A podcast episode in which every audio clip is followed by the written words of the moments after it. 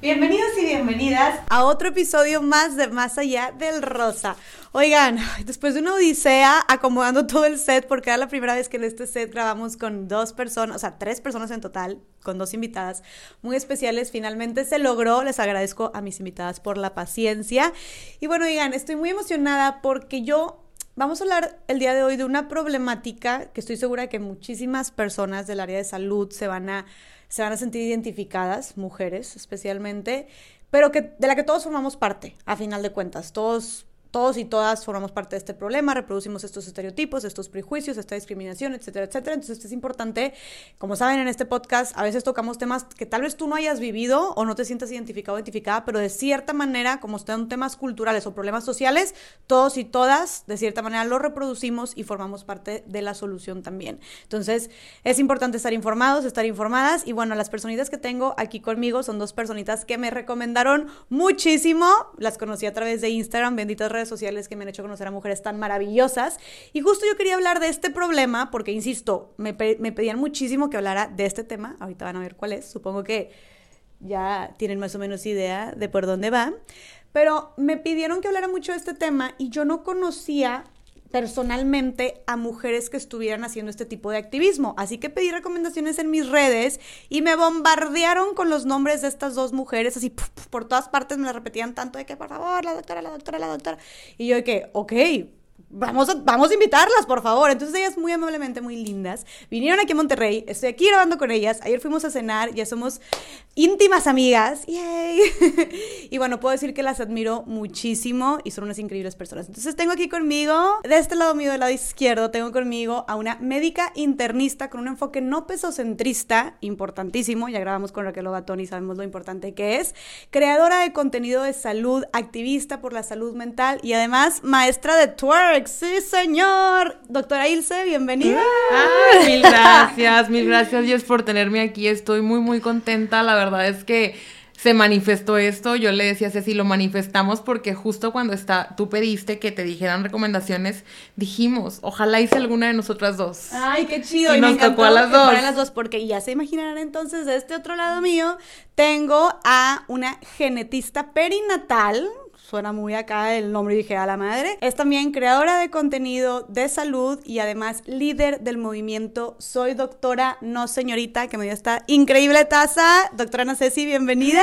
Muchas gracias. Igual que Ilse, bueno, estoy feliz de estar aquí. Eh, seguimos tu contenido desde hace mucho tiempo.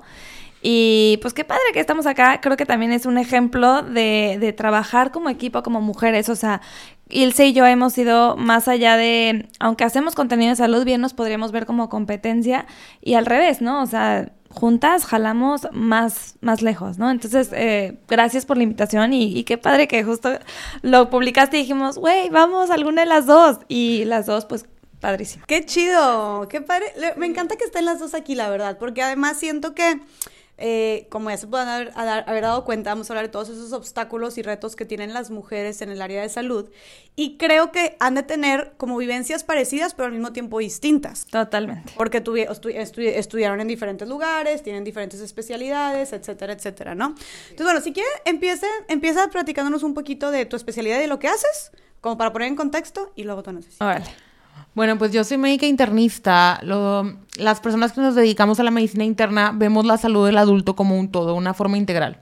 Vemos a, las personas como eso, como una persona, y pues puedo ver cualquier enfermedad del adulto, ya sea eh, en un hospital, en terapia intensiva o en la consulta. Entonces es una especialidad pues troncal, del, digamos, de las que más abarcan cosas. A mí me gusta mucho la medicina interna precisamente porque me gusta, pues, ver a mi paciente que tiene, no sé, cinco, seis o siete enfermedades al mismo tiempo y yo poder manejarlo, pues, de manera bastante integral. Wow, sí, como me suena como algo muy integral, muy completo, muy general.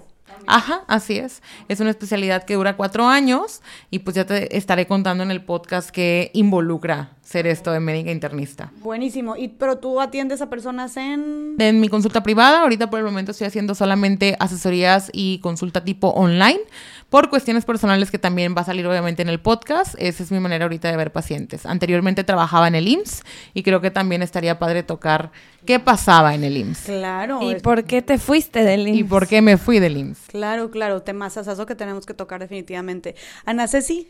Yo soy genetista, entonces, bueno, en genética vemos todo desde malformaciones al nacimiento. Eh, esta parte que decía Ilse de manejar al paciente como algo integral, hace cuenta que yo hago eso, pero con síndromes. Entonces, por ejemplo, síndrome de Down, yo sé que a tal edad tengo que checar la tiroides, a tal edad pueden tener problemas psiquiátricos, o sea, eso de todas las enfermedades genéticas eh, y hereditarias también, por ejemplo, riesgo de cáncer familiar, este, y yo me dedico mucho a la parte perinatal, entonces desde planeación de embarazo, eh, si en el embarazo le detectan algo al bebé, ahí es donde entramos en genética para ver qué, qué está pasando. Qué chido. ¿Y tú das consulta privada también? sí, sí. Yo doy consulta eh, presencial en la Ciudad de México y virtual. Afortunadamente la parte prenatal se puede ver virtual porque tenemos los ultrasonidos. Entonces me mandan el reporte de los ultrasonidos y, y trabajamos. Yo trabajo con doctores de todo México porque son cosas raras, afortunadamente, ¿no? Las malformaciones son raras, entonces, eh, pues sí, nos podemos ver virtual con el ultrasonido y ya. ¿Es raro que un bebé tenga una malformación entonces? Pues dos a tres de cada 100. Entonces no es tan raro, pero eh, que se detecten prenatalmente yo creo que es uno en 200. Ah, Entonces, sí, no, no son todas las embarazadas, evidentemente. Algunas van pues más de prevención, eh, que también veo pre-embarazo para justamente disminuir riesgos. Ah, buenísimo. ¿Y tú estás en Ciudad de México? Sí. Ok. Muy bien, chicas. Bueno, pues yo sé que se presentaron. A ver, platíquenos cómo, y creo que es un tema súper amplio, pero ¿cómo es ser mujer y ser doctora en un país como México? Se suspira, Uh. suspira Empecemos- de que... Empecemos desde que estás pensando estudiar medicina y le empiezas a decir a, a las personas y desde ahí te, te dicen, no, no estudies medicina, mejor vete para algo más de mujeres, ¿no? Vete a algo más tranquilo. Creo que desde ahí ya empieza el sesgo de la medicina entonces para hombres o, o cómo está la cosa, ¿no? ¿Y por qué crees que te digan eso? ¿Como es muy difícil para... como si las mujeres no pudiéramos hacer cosas difíciles? Eso en parte y la otra, las mujeres, como si las mujeres son las encargadas de la casa y las mujeres son las encargadas de la crianza. Entonces, medicina es algo que sí te va a tomar mucho tiempo, eh, tanto estudiando como ejerciendo. Entonces, eh, pues se cree que, el, que no, no se pueden las dos, ¿no? O sea, que no vas a poder criar ni estar en familia si eres alguien que trabaja con urgencias, con guardias, eh, como lo es muchas especialidades en medicina. Claro, y supongo que la idea esta es como que eventualmente como por tu instinto de mujer o como lo que se pone, lo, lo que se sobrepone Lo que siempre es como la hacer. maternidad, es, ajá, entonces piensan que como vas a terminar renunciando a la medicina porque eventualmente vas a preferir o te vas a tener que terminar dedicando exclusivamente a la maternidad. Y no se cuestiona, a ver, la pa- y la paternidad, o sea, ¿por qué los hombres, a nadie les dice a los hombres, no estudies medicina porque no vas a tener tiempo para tu familia? Sí, justo eh, Es una cosa de dos. Nos dicen como que ya hay memes al respecto de que mientras más especializada esté la doctora, menos posibilidades tiene de casarse. Solterona, con gatos. Solteronas, ya se te fue el tren, ya se te pasó. O sea, literal como de que cuando yo decido ser médica internista y no hacer su especialidad, o sea, mis compañeros eh, decían, no, pues es que Ilse ya encontró vato. O sea, es que Ilse ya Ah, encontró vato, ¿sabes? O sea, ella ya no tiene necesidad de seguir estudiando porque ya encontró vato. O sea, era así como de, y mis compañeras que siguieron su sub, no, pues es que mientras más estudiada, más solterona y menos posibilidades como de casarte, porque pues, o como dices Ceci, o te desarrollas eh, plenamente profesionalmente, o eres esposa, o eres Y esa es la de otra. casa. Entras a medicina a buscar marido. Ajá. Y ya que encuentres, te o sea, te lo dicen. Ah, nomás te metiste a medicina para encontrar esposo porque quieres un esposo doctor y ya te vas a salir, ¿verdad?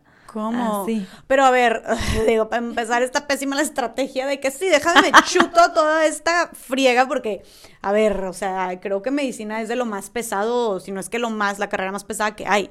De que sí, déjame, me voy por esto para encontrarme un esposo. Excelente estrategia, lo más inteligente que hay, ¿no? Y la pregunta sería también como, mm, si le dijeran esto a los hombres, de, o sea, si dijeran que los hombres entre más especializados estén. Ah, no, al contrario. solteros. Mejor agarran morra, ¿verdad? Porque pues más fácil, porque pues económicamente a lo mejor son más estables, porque pues la bata impone, porque pues están guapos, porque tipo McDreamy de Grey's Anatomy, o sea, me explico, entonces se vuelve un hombre más deseable.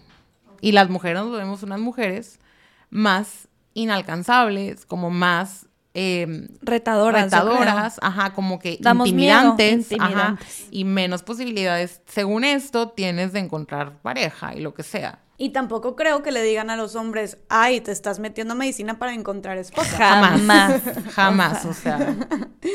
Entonces ustedes sí les llegaron a decir estos comentarios. Sí. Sí. Sí, sí, sí. ¿Esto fue empezando carrera? Antes de la carrera, yo me acuerdo mucho el primer día de clases, o sea, primer día, em, que llega el director de la carrera y nos dice, mujeres, si quieren ser mamás, esto no es para ustedes, mejor sálganse y encuentren una carrera más eh, ad hoc para la mujer, así literal. Yo me acuerdo que yo salí súper desanimada porque yo sí en mi plan de vida está la maternidad, eh, tener una familia y, y sí salí así como, híjole. Y me acuerdo que le marqué a mi mamá y le dije, oye, ¿qué onda? O sea, me, me dicen esto y pues la verdad es que yo sí, sí quiero. O sea, pero yo era una niña, ¿no? 18 años. Y ya mi mamá me terapeó, mi mamá, a ver, es una mujer chingona con doctorado y pues tuvo su familia y fue lo que me dijo, a ver, todo se puede, o sea, y también vas a tener una pareja que te va a apoyar, ¿verdad? Pero qué grave que, que los mismos médicos son los que te lo dicen. Y ese fue el día uno. Y después en el, en el hospital te lo dicen diez mil, en mil veces, ¿no? No, y, o sea, a mí me tocó, mi mamá es, estudió medicina y no ejerce de medicina. eh, y mi mamá me contó sobre un doctor, que no voy a mencionar nombres, pero era una institución aquí en Monterrey, este doctor, y daba anatomía. Y me decía, mijita, es que el primer día que tú llegas, este doctor llega y te dice, cuando tú no sabes algo, que mejor te vayas a una esquina a trabajar de puta.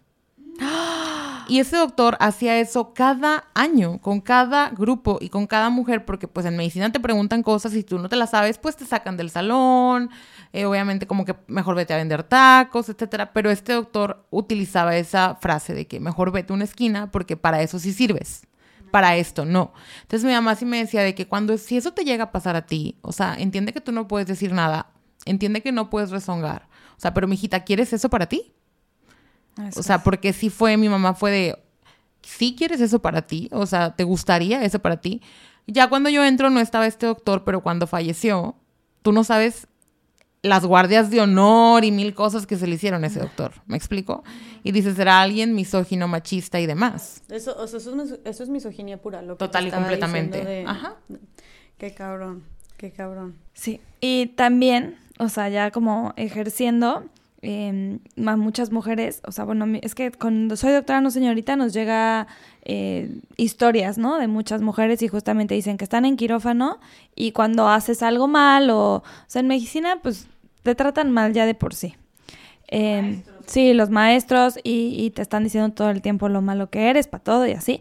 Y la forma de decirle a las mujeres es, ¿por qué no mejor estás en tu casa cocinándole a tu esposo en vez de estar aquí operando? O sea, sí, quirófano no es para mujeres y, te refuerzan esta, este estereotipo de que deberías de estar en tu casa haciendo arroz. Y todo esto, o sea, es empezando la carrera. ¿Por qué? O sea, esto es algo que creen, y ustedes platicando con sus amigas, compañeras este, de clase en ese momento, ¿era algo como general que se les hacía hacia todas las mujeres? O sea, ¿creen que es algo que todas las mujeres que están estudiando medicina lo vivan? ¿O crean que les tocó, pues, un maestro misógino de casualidad a ustedes dos? No, es algo que se vive y es algo que lo normalizas bien cañón porque no te parece inapropiado. O sea, es lo que a mí ahorita retrospecto más me sorprende. Que todo ese tipo de comentarios yo los veía como me lo están diciendo por mi bien. O sea, en realidad quizás sí tengan razón de que yo no pueda ser mamá y estar casada y ser doctora. ¿Sabes? O sea, lo, lo llegas en realidad a creértela, de que sabes que sí es cierto. Y lo malo es que como te, te dicen literal eso de que es que estás para la cocina y estas ondas, yo sentía desde, desde tiempos así de primer año de medicina que tenía demasiado que probar. Que tenía demasiado que probar todo el tiempo. Y digo, a cier- hasta cierto punto fue benéfico porque yo me esforzaba mucho, ¿no? Me esforzaba mucho y yo era de que participaba mucho y yo leía la clase y yo preguntaban y yo contestaba porque era como, tengo que demostrar que valgo. Totalmente, todo el tiempo.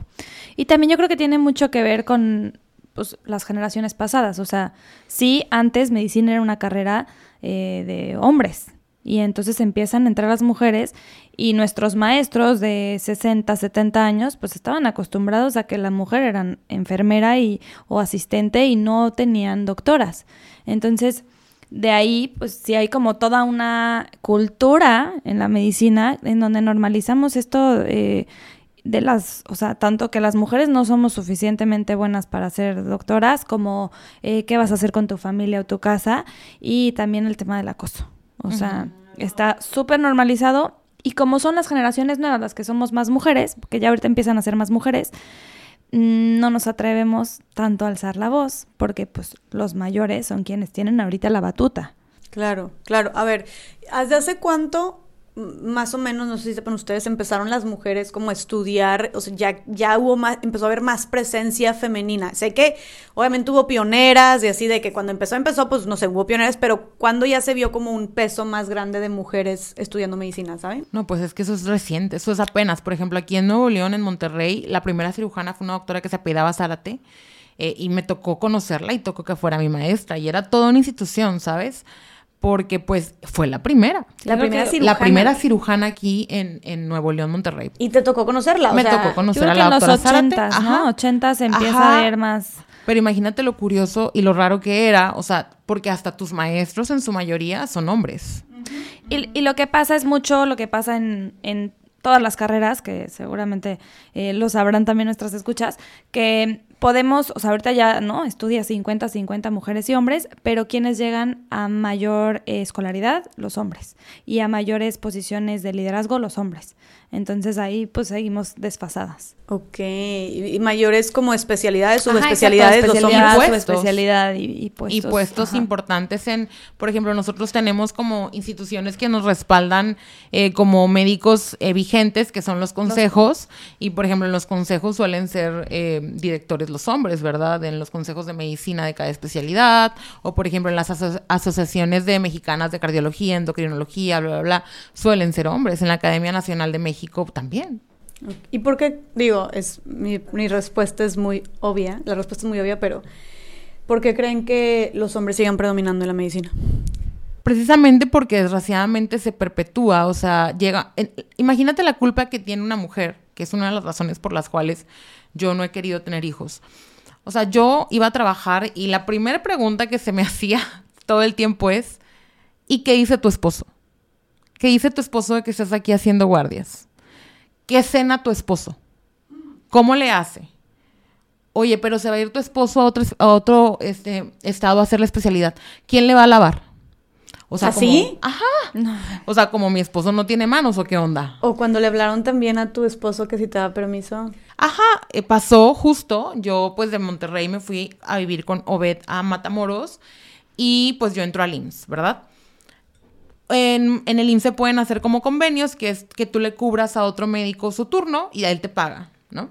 Entonces, un doctor, güey, tuvo la osadía de hablarle a Obed y preguntarle que si me daba permiso de que yo lo cubriera porque el turno era de noche. Entonces Obed como que no captaba y le hacía como que, ¿cómo? O sea, me está preguntando que si tiene libre. O sea, como si tú fueras su, su, su, propiedad. y él tuviera que todo el control sobre tu tiempo y tu vida. Obed así como de, es que no, no entiendo. O sea, es que tiene que preguntar a ella. O sea, no sé si él se tiene ocupado o no. Ya después Obed captó como de, ah, ah, no, no, no, pues es que Ilse es la que sabrá. O sea, yo no, soy el... Eh, no tengo idea de los horarios de Ilse, no tengo idea de, de lo que Ilse quiera hacer o no quiera hacer, eso lo va a tener que tratar con ella. Pero claro que dices, ¿cómo? Oye, o sea, le estaba preguntando si tú ibas a poder ir de guardia. No, si, si Obed permitía que yo le cubriera el turno, porque era un turno de domingo en la noche. Ok, o sea, daba el permiso, haz de cuenta. Y... Qué fuerte. Entonces, son, bueno, entonces volviendo a eso, decías que este tipo de comentarios de, de te han afectado a ti de que por eso no has querido tener hijos. Sí, porque, o sea, imagínate la culpa, o sea, y pasó cuando la, la pandemia en COVID, pues a mí me tocó vivirla en el IMSS. Yo tenía compañeras que tenían hijos y no los podían ver, Jess, porque los podías contagiar. Entonces dejaron de ver a sus hijos y los dejaban con sus abuelas así. Acuérdate que la escuela era en línea. Los niños tenían rezago académico porque la abuela a lo mejor no es tecnológica y no podía estar con los niños que en la computadora, que en esto y que el otro. Y mis amigas lloraban diciendo, estoy harta, estoy harta porque al papá no le exigen eso, pero a la mamá sí. Y yo literal me quedé ahí porque yo decía, güey, pues mejor entro yo a que entres tú a la zona. O sea, mejor me expongo yo que no tengo nada que perder a que tú que tienes dos, porque yo tengo amigas que son mamás solteras en medicina, ¿sabes? Una que se llama Betty. Betty, si escuchas esto, te admiro un chingo y tú sabes por qué. Eh, que literal, o sea, ya con dos niños, ¿verdad? La, la abuela los cuidaba, telescuela, todo este asunto por la, por la pandemia. Y es, aparte de que tengo que batallar con mi trabajo, aparte de que estoy viviendo una pandemia, aparte de que me estoy fregando en la zona, a mí la gente me va a recriminar si mis hijos no van bien en la escuela. ¿Me explico? Y aparte no los puedes ver porque los puedes contagiar y los puedes matar. Así fue la vida de miles de mujeres en México en la pandemia. Dejar de ver a sus hijos y de muchas enfermeras también. Porque, ajá, porque literal tú te sentías una amenaza para tu familia. Tú representabas un peligro para tu familia. Yo dejé de dormir con Obed. Dormíamos en cuartos separados. Yo no cenaba con él. Tú estabas en la primera línea. Yo estaba en la primera línea y yo entré el primer día. Yo entré el primer día a la, a la zona COVID. Entonces. Tú estuviste trabajando en el IMSS atendiendo a pacientes en la pandemia. Ajá. Todo el 2020, 2021 y renuncié apenas el 2022. Fuertísimo eso. Oye, y digo, yo sé que eso da para todo un podcast completo, pero en general, ¿qué fue lo más fuerte que tuviste que vivir estando atendiendo gente todo el tiempo durante la pandemia en el, en el Seguro Social? Pues mira, casos que me marcaron fue el primer paciente que se me murió, porque antes de morir me dio una foto, o sea, como que estaba de que no podía respirar y yo lo tenía que intubar y me agarró la mano y me pone una foto, eran él y su esposa este, ya lo intubo y todo, fallece. Y pues yo le di la, la, foto a su hija, que fue quien entró a reconocer el cuerpo. Porque te acuerdas que en ese entonces creían que los matábamos nosotros, o sea, como que decían que era mentira. Entonces, era todo un protocolo para que cuando fallecía alguien, que ese fue mi primer paciente que se me murió a mí, pues iba a entrar la hija toda vestida igual como nosotros, traje blanco, cubrebocas, careta y demás, que no podías ni ir al baño ni tomar agua ni nada. Este, y entró a reconocer a su papá y me dice, ¿qué te dijo? ¿Qué te dijo? Pues ya no me dijo nada porque estaba agonizando, no podía respirar, ¿verdad? Y le dije, me dio esta foto.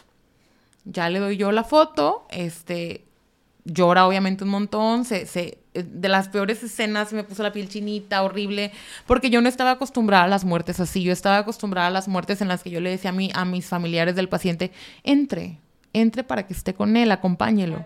Pero ahora se morían solos.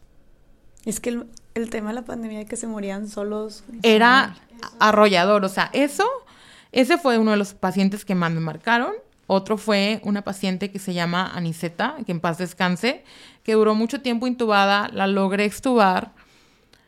Yo pensé que ya la había librado. Em, su hija vive en Estados Unidos ilegal, entonces no podía cruzar ni a informes ni a nada. Cuando yo la extubo, yo grabé un video extubándola porque sus hijas me decían, es que necesito verla, necesito verla, porque yo sí tenía este, me di a la labor que arruinó mucho mi salud mental, pero bueno, valió la pena de intentar tener un contacto yo con los familiares de los pacientes para que sintieran que sí había alguien cuidándolos. Porque mucho era el miedo de qué pasa dentro de los hospitales. Bueno, yo me comunicaba con ellos y les decía, mira tu mamá, aquí está, grababa videos, se los enviaba y toda esta onda. Entonces yo grabé el video de Anisette extubándola y fallece en un fin de semana que yo me voy, de pues días libres, ¿no? O sea, como mi fin de semana, día de descanso y fallece después de meses de estar intentando que Aniseta sobreviviera. Entonces, para mí, el fallecimiento de Aniseta, yo le enseñé, cuando yo le estuve, yo le enseñé la foto de sus nietos. Y, sonrió, o sea, de una manera así como que nunca se me va a olvidar la cara de Aniseta, o sea, jamás se me va a olvidar la cara de Aniseta, literal, o sea, jamás. Y el otro caso, así que, que para mí, o sea, fue algo que cambió también mi visión de la medicina y de la maternidad, fue Karime. Karime es una niña de 11 años que falleció por COVID fue la única niña que me tocó atender con COVID, pero la teníamos en zona de adultos porque no había, o sea, la zona de, terapia intensiva en el hospital donde yo trabajaba tenía a, bebés prematuros. No podías poner una niña con COVID en esa zona. Entonces me dijeron, te la vamos a meter a ti. y la, la niña estaba intubada y estaba despierta. Porque no sé por qué razón los pediatras sabrán, eh, pero no, no la sedaban. O sea, no puede, para estar, perdóname, para estar intubado tienes que estar dormido para que no sientas y no veas. Si no, imagínate la- el terror de tener un tubo atorado en tu garganta y no poderte mover. O sea, ella estaba consciente cuando Ella estaba estaba intubada. consciente mientras estaba intubada, entonces la mamá de Karime me decía que, que le pusiera una canción. Es una canción, este, no me acuerdo cómo se llama, creo que es Dios te hizo también. Dice Dios te hizo también, contigo no escatimó. Esa canción me parte porque yo se la ponía a ella y le decía, es que tu mamá quiere que te la ponga. Y Karime falleció unos meses después. O sea, es, es algo que yo todavía no supero. O sea, a partir de la muerte de Karime, para mí sí fue así como de... Porque pues los niños no tenían vacuna aquí. Y en Estados Unidos la vacuna ya se ponía. Entonces, era demasiada frustración y demasiada impotencia. ¿Qué, o sea, cuántas personas viste morir, más o menos?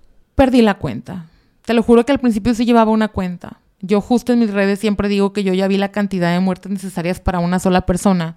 Y es una de las razones por las que ahorita yo solamente veo consulta, porque no tengo ganas de ver gente grave. O sea, verdaderamente no tengo ganas de ver gente grave muriéndose. O sea, fue demasiado. Yo perdí la cuenta, pero yo en un día llegaba a hacer 10 certificados o 15 de defunción.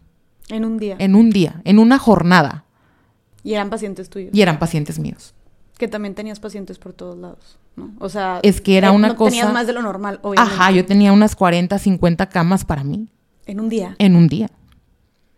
No tenías capacidad de ver todo y todo al mismo tiempo y se ponían graves tres al mismo tiempo y no tenías ventiladores y era un de que a quién, a quién se lo doy.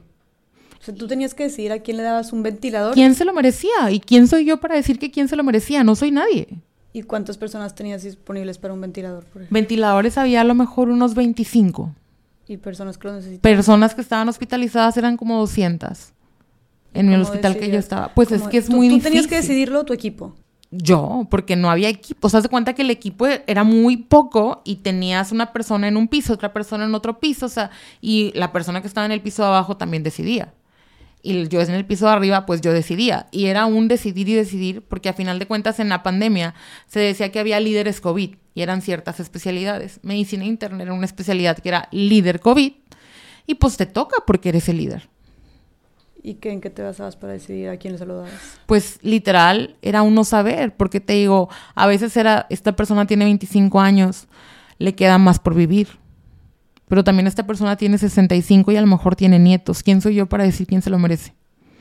Y era algo que me atormentaba y me sigue atormentando a veces en las noches de decir, ¿habré decidido bien? O sea, en realidad habré decidido bien. O sea, porque ¿quién soy yo para decidir quién merece y quién no? Si mi papá estuviera internado, ¿dirían que mi papá se merece el ventilador? ¿Me explico? O sea, dirían que mi papá o mi mamá se merece el ventilador. O sea, ¿será que esta persona no se lo merezca? ¿Será que esta persona, o sea, y en realidad era, no sabía nada del COVID, o sea, yo iba aprendiendo conforme la marcha y yo no sabía quién tenía más probabilidades de salir adelante. Porque además era un tema de vida o muerte si les dabas el ventilador. Ah, claro, si no lo ventilabas, el paciente fallecía. Ay, yo sé. ¿Cómo, o sea, cómo dormías con eso? Vaya, No dormía y ese fue el problema. No dormía, dormía como una hora diaria y fue cuando todo esto me lleva al intento de suicidio a mí en el 2020, porque yo no dormía pensando en eso y aparte que te digo que se empezaban a enfermar compañeros y se nos empezaban a morir, entonces era un sigo yo. Claro, aparte se morían tus compañeros. Sí. O sea, los mismos doctores y doctoras. Así es, y los veías. estaban... Y decía, sigo yo. Es que en cualquier momento sigo yo y no sé si va a haber un ventilador para mí. O sea, no sé si va a haber un ventilador disponible. Porque no es legal que si tú ya le pusiste un ventilador a alguien, tú se lo quites.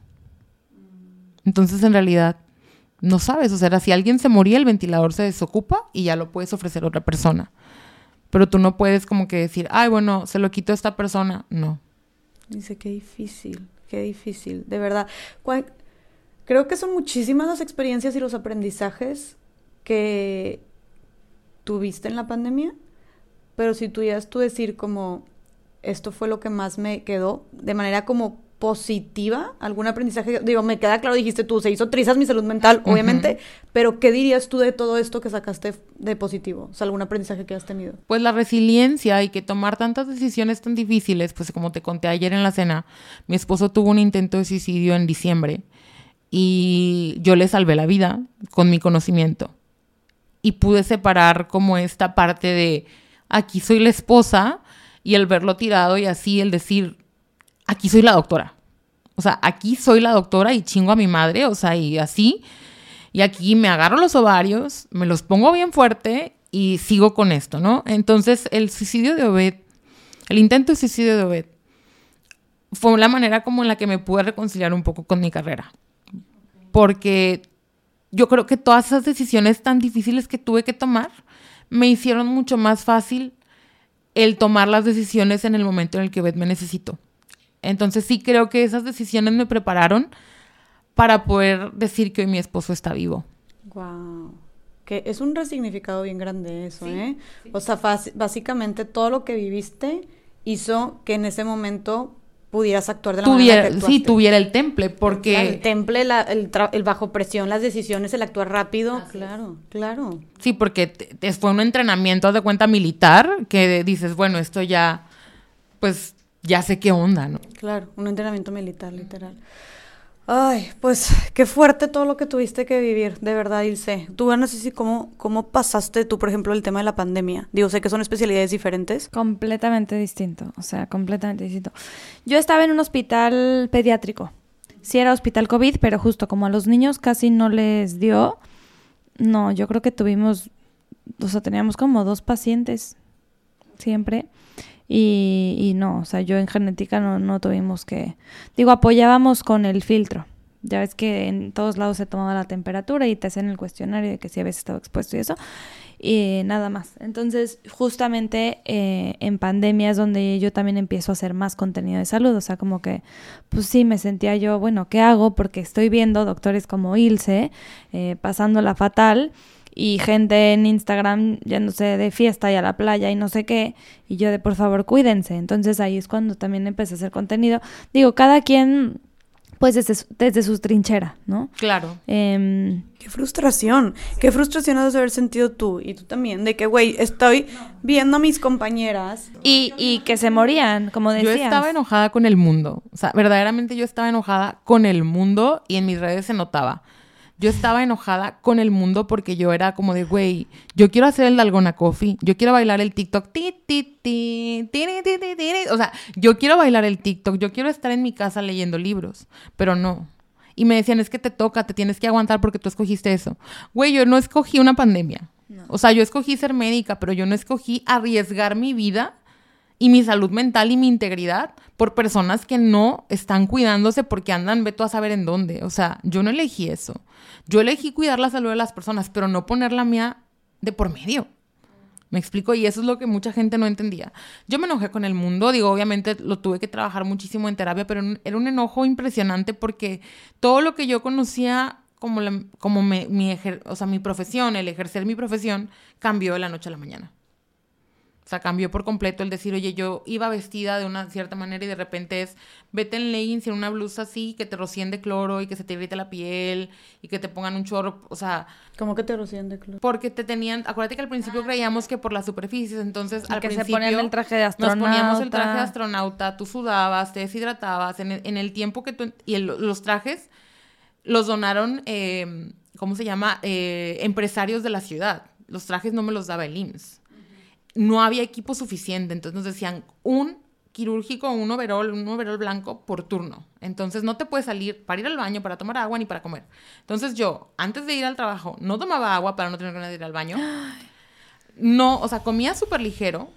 Llegaba muerta a mi casa, empapada en sudor y exhausta, a comer y a tomar agua y así. Entonces fue un deshidratarme y un vivir cansada y obviamente devastadísima porque es un me estoy en realidad destruyendo a mí misma en el intento de mantener a la gente viva.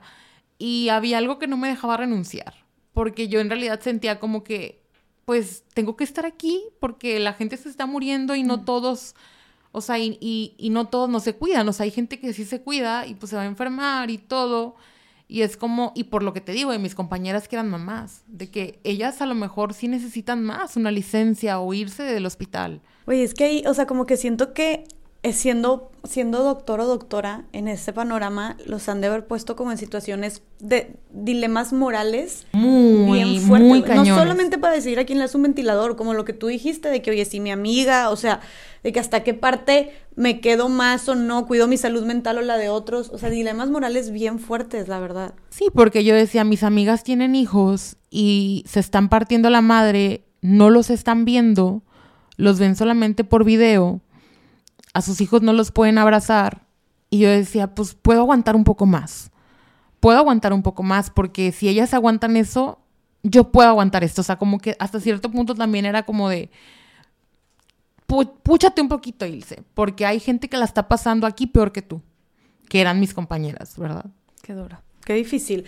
Y la verdad es que ahí también, pues te reconozco un chorro, porque justo que veníamos hablando de este tema de, de cuando se dudaba de la capacidad de ustedes, por ejemplo, al empezar medicina, pues no manches, ahorita mencionaste que 10 a 15 personas morían, o sea, que eran tus pacientes al día, pero no me puedo imaginar la cantidad de personas que le salvaste la vida también. Afortunadamente sí, y, y también fíjate que tengo contacto con estos pacientes que te dije, yo tengo contacto con sus familias.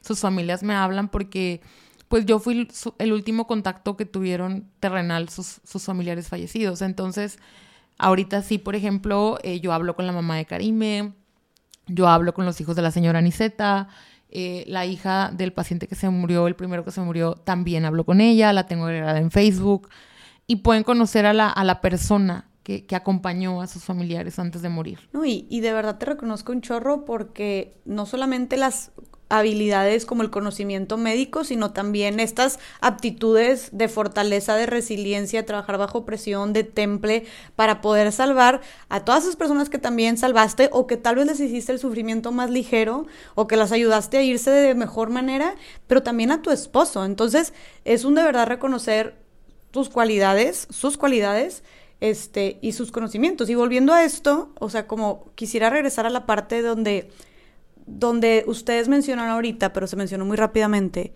de cómo dudaban de su capacidad o de cómo dudaban de lo que podían ustedes hacer, como de su potencial. Entonces, siendo mujeres estudiando medicina, o sea, sí no, ¿cómo, es que notaban en el día a día que tenían que esforzarse más? Creo que siempre hay un, hay un síndrome del impostor y, y para mí siempre ha sido muy eh, inspirador ver a otras mujeres. O sea, el ver a mujeres doctoras que sí tenían su familia y que sí lo lograron, es, eh, es este, sí, como que la parte, eh, creo que eso es lo que te mantiene ahí, porque sí, hay mucha duda, hay mucha duda interna tanto por lo que te están diciendo como por lo que ves, por los hombres en las posiciones más altas, en las subespecialidades y en esto del liderazgo. Em, y, y pasa que, o sea, sí, esto que nos tenemos que estar como esforzando extra para decir, yo merezco estar aquí. Em, esto creo que pasa tanto en, en, en los salones de clases, o sea, con los doctores, porque desde pues sí, la mayoría ya grandes, desde que entras, es esto de que no, pues las mujeres no sirven para la medicina. Entonces tienes que decir, a ver, ¿cómo que no? Y le estás echando todavía más ganas para que vean que los mejores promedios somos las mujeres, eh, para que vean que si estás rotando en algún lugar no es porque, porque está- te estás acostando con alguien o porque estás bonita, porque también eh, incluso, o sea, hay, pues no, no me gusta llamarlo discriminación, pero... em, este, Preferi- pref- eh, no, como que creen que si, si eres bien parecida, pues no, no vas a saber. O sea, estás ahí por otra cosa. Literal, o sea, es como no puede estar mezclada la inteligencia con la belleza. Es algo que está muy, muy marcado. Como de, si eres bonita eh, y, es, y, y haces bien las cosas, es porque alguien te facilitó, Ajá. alguien te lo, te lo puso en bandeja de plata, tú no te tuviste que esforzar, tú no tuviste que hacer algo. Y a mí era algo que en particular sí me daba coraje. E incluso terminaba por no arreglarme, ¿sabes? O sea, para como que no verme tan arreglada y de esa manera se me tomara más en serio. Me siento muy identificada. Yo me ponía lentes también. lentes. o sea, lentes para ver, pero porque decía, tengo que verme para que me tomen en serio. O sea, como para verte más intelectual, te ponías lentes, pero no los necesitabas. No. No, yo sí, pero yo no me arreglaba y a mí me gusta mucho arreglarme. O sea, no te arreglabas para que no, Para que no- fueras más atractiva y que no te demeritaran por eso. Así es, porque a mí, yo sí, o sea, yo en la escuela tenía una- un espíritu como muy competitivo, o sea, soy muy competitiva, bueno, ya no soy, pero antes sí era como muy competitiva.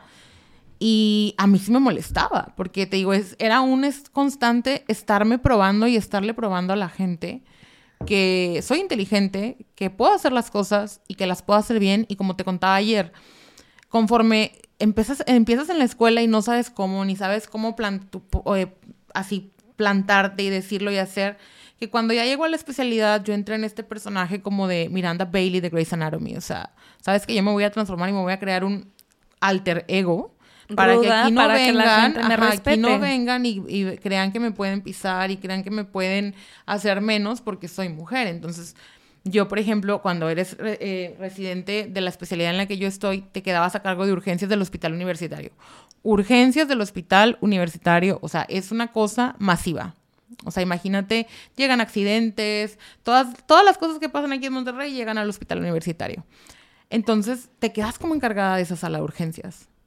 Te quedas como la encargada y llegas a dar informes y la persona es el doctor. Aquí No. La doctora. La doctora soy yo. ¿Ok? Aquí la doctora soy yo. Si le gusta, qué bien. Si no, pues también, porque no tiene de otra.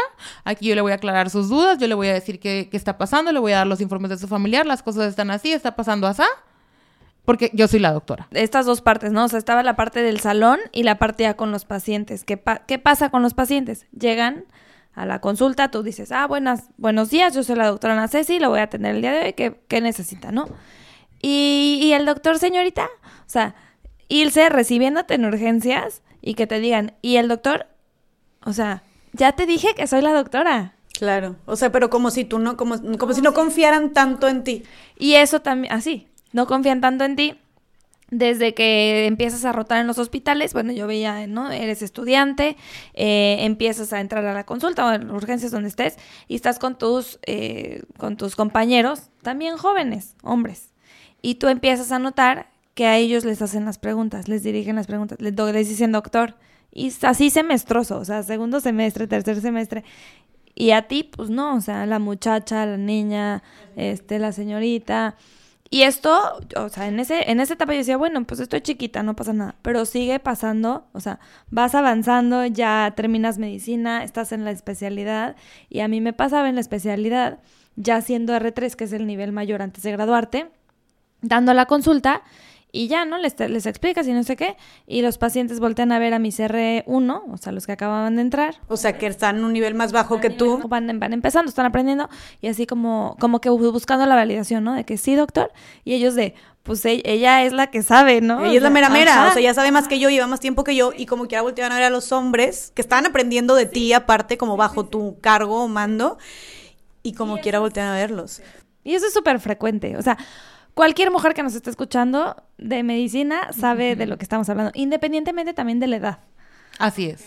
A ver, ¿cómo está eso de como que... He estado con doctoras de 50 años y les pasa lo mismo. Probablemente menos frecuente que a nosotras, pero sí pasa que llegan y, oiga, no está el doctor, este, o están buscando igual la, la validación en sus residentes.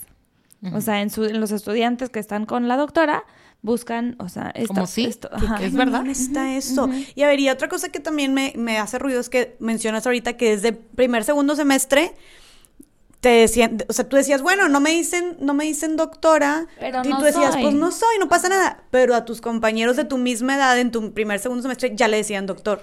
Y ahí también empiezas a ver cómo ellos, bueno, se empiezan a, o sea, el ego Alzar. se empiezan a alzar, se le empiezan a creer y nosotras, de por sí que nos cuesta creérnosla, pues eh, dices, ah, no, pues no, no soy. Y esto pues sigue, ¿no? O sea, para ellos va para arriba y nosotras así como que... Va para ¿Cuándo? abajo. Ajá. Se incrementa tanto tu inseguridad y como yo se les incrementa esa seguridad, ese ego de... De que a fuerza, yo soy, claro que sí. Claro, Sí. sí, a ver si las autoridades o el maestro, o sea, la persona que ves para arriba, de la que estás aprendiendo, tu guía, te reconoce, te voltea a ver a ti, te hace las preguntas a ti, te dice doctor a ti. O sea, claro que es un refuerzamiento bien Claro, fuerte, o sea, bien positivo. Y si, por el y si hacen todo lo contrario, y más que tienes a, los, a tus pares, o sea, en este caso mujeres viendo a sus pares hombres, esta discriminación, o sea, aunque sea muy sutil, esta diferencia, claro que también es un reforzamiento negativo hacia ti. Claro, y sobre todo porque tus maestros cuando tú eres estudiante se vuelven tu, tu modelo a seguir, como tu role model.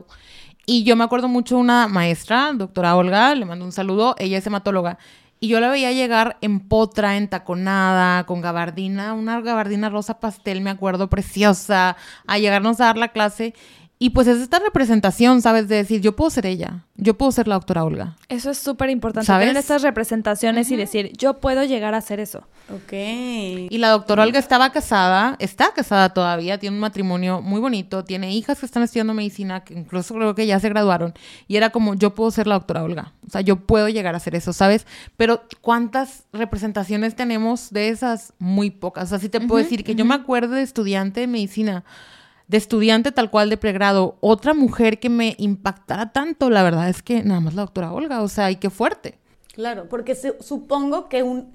Y volvemos a lo mismo, porque un hombre tiene todas estas representaciones. Así o sea, es, las todas. en Sí. todas las especialidades Se puede y en todos identificar, los sabores ajá. y Sí. niveles, ¿no? Sí, así se es. puede identificar y claro, crecen viendo también a personas, a sus pares o a personas que se parecen, que se asemejan a ellos y para ellos es como mucho más alcanzable.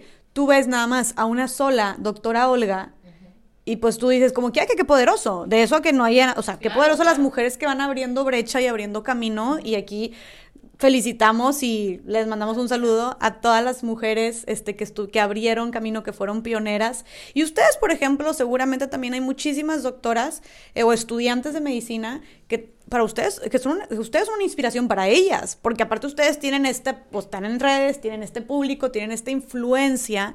Entonces, qué importante la representación, o sea, qué importante que tú dijeras, yo quiero y puedo ser como la maestra Olga, ¿no? Y imagínate ahora que tuviéramos, que creciéramos, o sea, que las mujeres en medicina... Viendo a más mujeres así. que hubiera 100 maestras Olgas en sus clases, ¿no? O sea, qué, qué, qué diferencia sería, ¿no? Así es.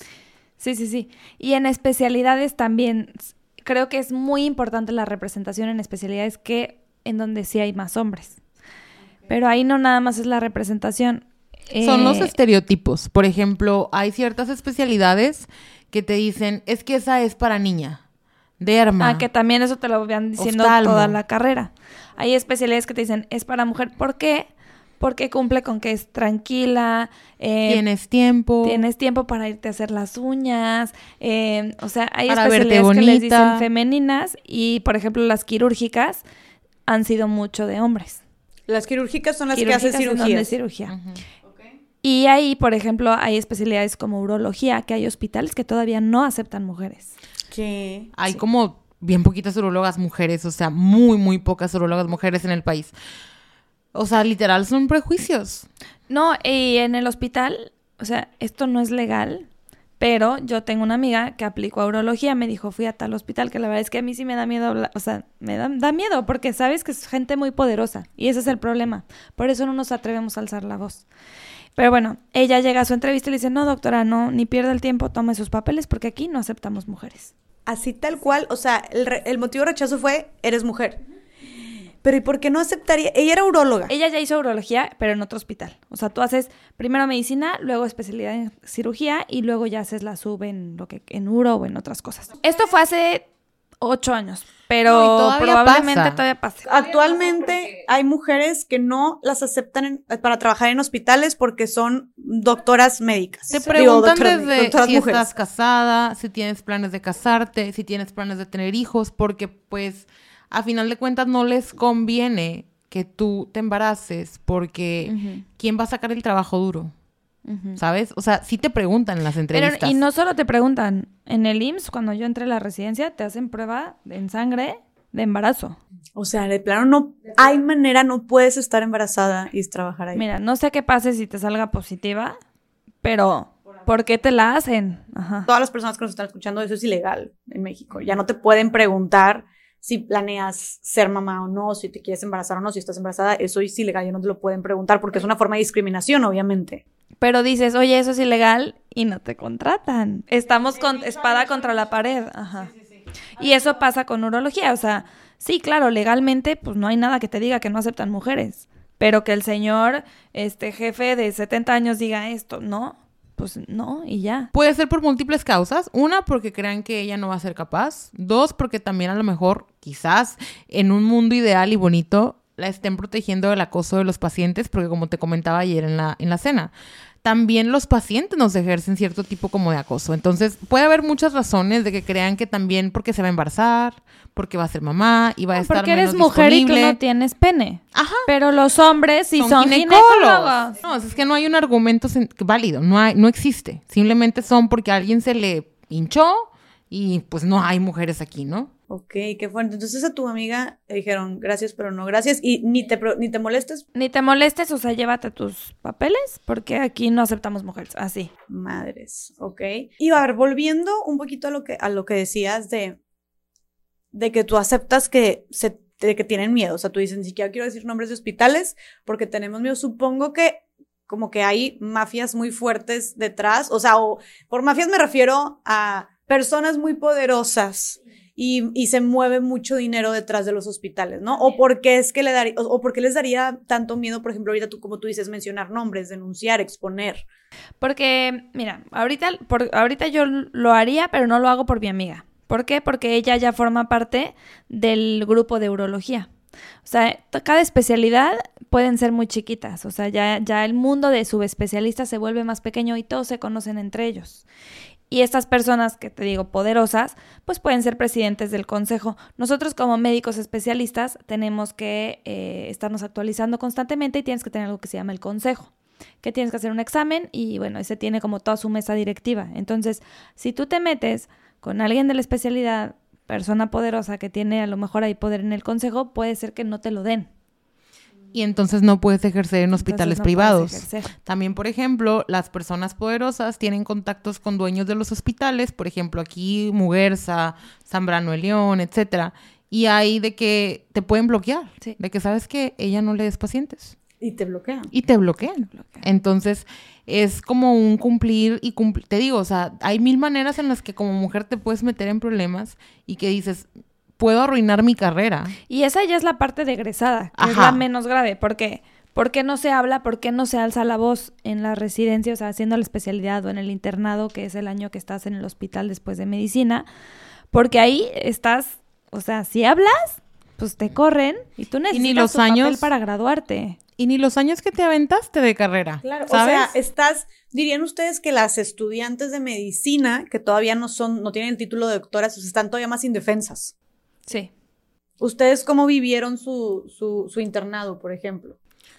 Ay, pues mira, la verdad es que mi internado, yo trataba de, eh, como te digo, no irme arreglada y estas ondas. Yo tenía novio, entonces, como te comentaba ayer, también tener novio te protege hasta cierto punto del acoso que recibes de los residentes y así. Pero cuando no tienes, pues como te comentaba ayer, o sea, a mí una vez, yo era R2, mi R1 va conmigo y me dice, oye, me está buscando el residente de cirugía porque quiere llevarse a mi interna. Y yo, ¿cómo? Sí, es que se la quiere llevar. Y yo, es que, que no es de su propiedad. O sea, las personas no son propiedad de nadie. O sea, para, perdóname, para hablar como en términos Me- ajá, mortales, normales. es como uno, una persona Si un de cuenta que los residentes, yo estaba, la- yo era la de mayor jerarquía en ese momento. El que estaba a mi cargo me dice es que se quieren llevar a la persona que me ayuda a mí, ¿no? Que es una chavita, una interna, ¿ok? Y se la quería llevar porque estaba bonita. El residente de otra especialidad. Porque Entonces está- tuve- ¿Y a dónde se la quería llevar? pues se las quieren llevar a los dormitorios, a ve tú a saber qué, etcétera. Entonces bajo yo y le digo, ¿te vas? ¿Te me vas de aquí? O sea, al residente, porque yo no te voy a dar a nadie. O sea, esa, o sea eso no, no es opción. O sea, o eso, o yo le hablo a tu superior. Pero, güey, como si fuera una cosa. Como si fuera Ajá. una cosa. O sea, de que me la voy a llevar y ni sabes lo que va a hacer con ella, Ajá. pero... Pero a ver, y, a- y aquí ojo, porque te voy a decir, bueno, pero pues si la chava no quiere, pero es que él tiene mayor jerarquía que ella. Ajá. Exacto. Y Porque- aquí, sí. Ajá. Eh, aquí tengo yo una anécdota de la cual, pues, me hubiera gustado tener una mujer en quien confiar en ese momento. O sea, me hubiera gustado tener a una residente justo, o sea, de mayor jerarquía. Les, les pongo en contexto. Yo en el preinternado, porque en preinternado empiezas a rotar en el hospital y bueno, eres el último de la cadena alimenticia, como dices, pues no tienes ni voz ni voto. Y había un chavo, o sea, interno, que es como más arriba, que al final tampoco es nada, pero estaba más arriba que yo. em, que me traía de aquí, de aquí para acá y, pues yo me, empecé a sentir incómoda porque sabía que, pues, que quería algo, ¿no? Te estaba tirando la onda, te hacía comentarios así, ok. Y entonces llega un momento en el que él me dice, eh, vente, vamos a hacer un, un, un electrocardiograma. Y yo ya estaba harta, o sea, yo ya no quería estar con él. Y, y literal no me tocaba porque, o sea, te, te, pones de acuerdo con tus compañeros y le toca uno a otro, a otro, a otro, ¿no? Pero a todo me llevaba a mí. Entonces yo le dije, oye, a mí ya no me toca. O sea, ya no me toca acompañarte a tal cosa. Ajá. Eh, lo hacía yo desde este lado de me siento incómoda con esta persona.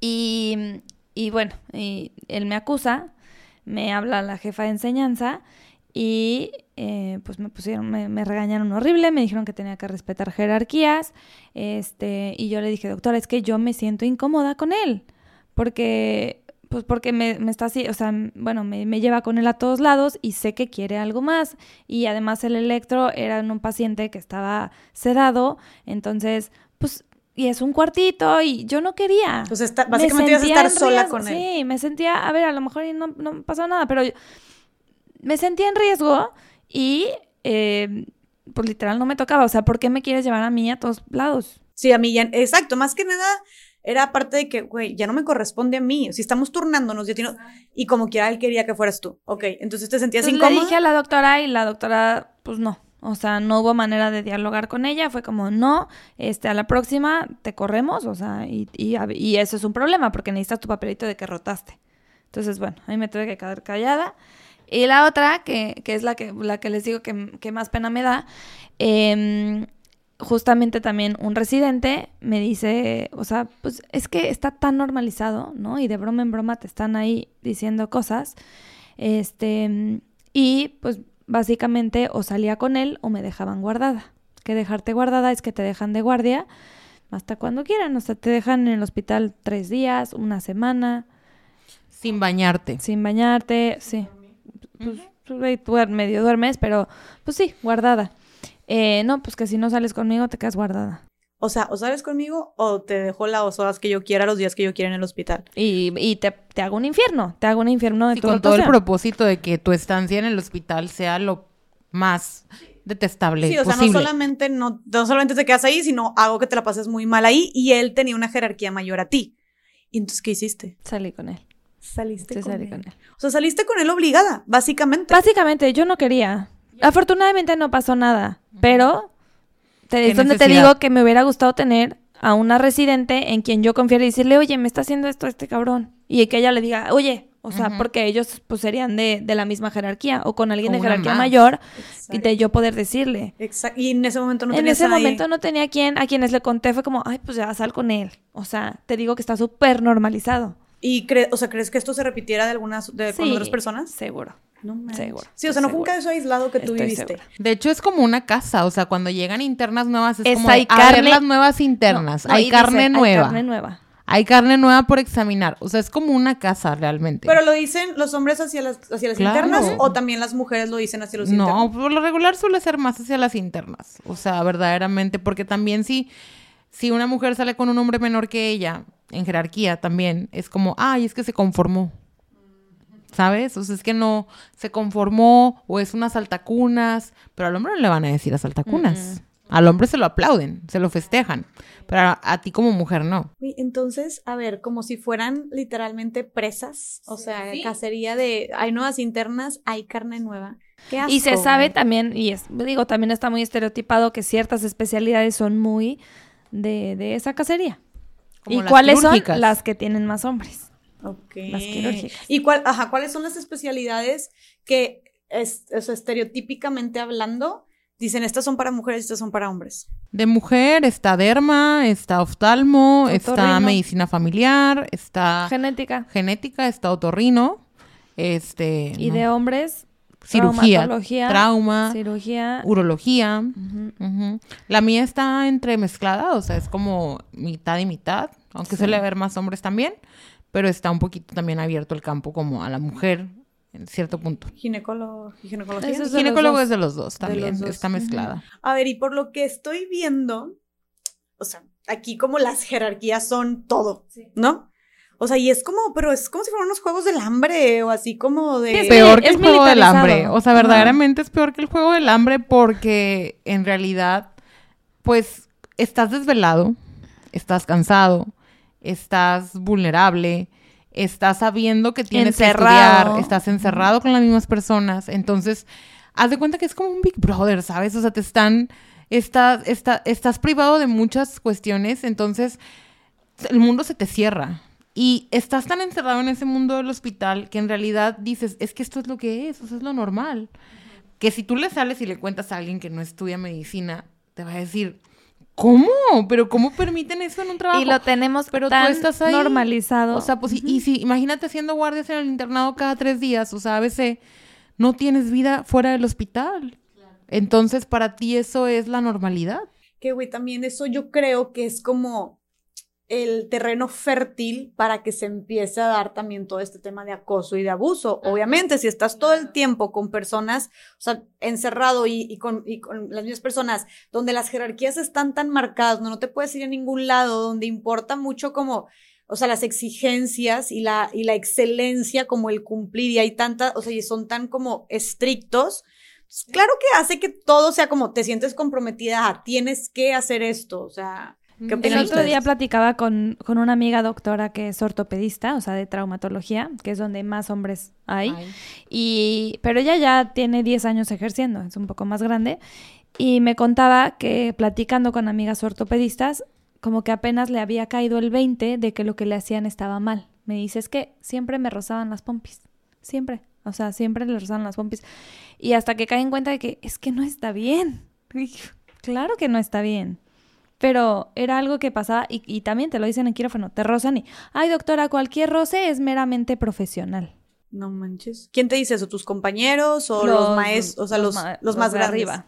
Y pasa con los pacientes. O sea, a mí me tocó, me tocó que pacientes, y te digo que va- uno va agarrando como Callo. carácter y callo y colmillo, porque cuando me pasó de estudiante, o sea, pues haz de cuenta que tú llevas una materia que se llama clínica, que es como para aprender a explorar a los pacientes. Entonces tú tienes, tus tareas son ir al hospital y buscar explorar, por ejemplo, un abdomen, y tú reportar la exploración del abdomen, ¿no? Entonces yo iba a hacer mi tarea, literal. Voy a, le pido permiso yo al paciente porque te asignan una cama. Entonces, como, ok, esta cama es la que me toca y yo tengo que explorarlo. Y el señor me decía, más abajo, más abajo, más abajo, chiquitita, más abajo. O sea, porque quería que le agarrara el pene. Sí, o sea, tú lo estabas to- haciendo Sí, tocamientos. de que en el abdomen, como de que, porque estás aprendiendo a explorar un abdomen, ¿no? Y pues iba y pues era mi manera de hacer la tarea y el más abajo, pero más abajo, búsquele más abajo. En ese entonces pues yo me quedaba muy paralizada porque no sabía cómo reaccionar.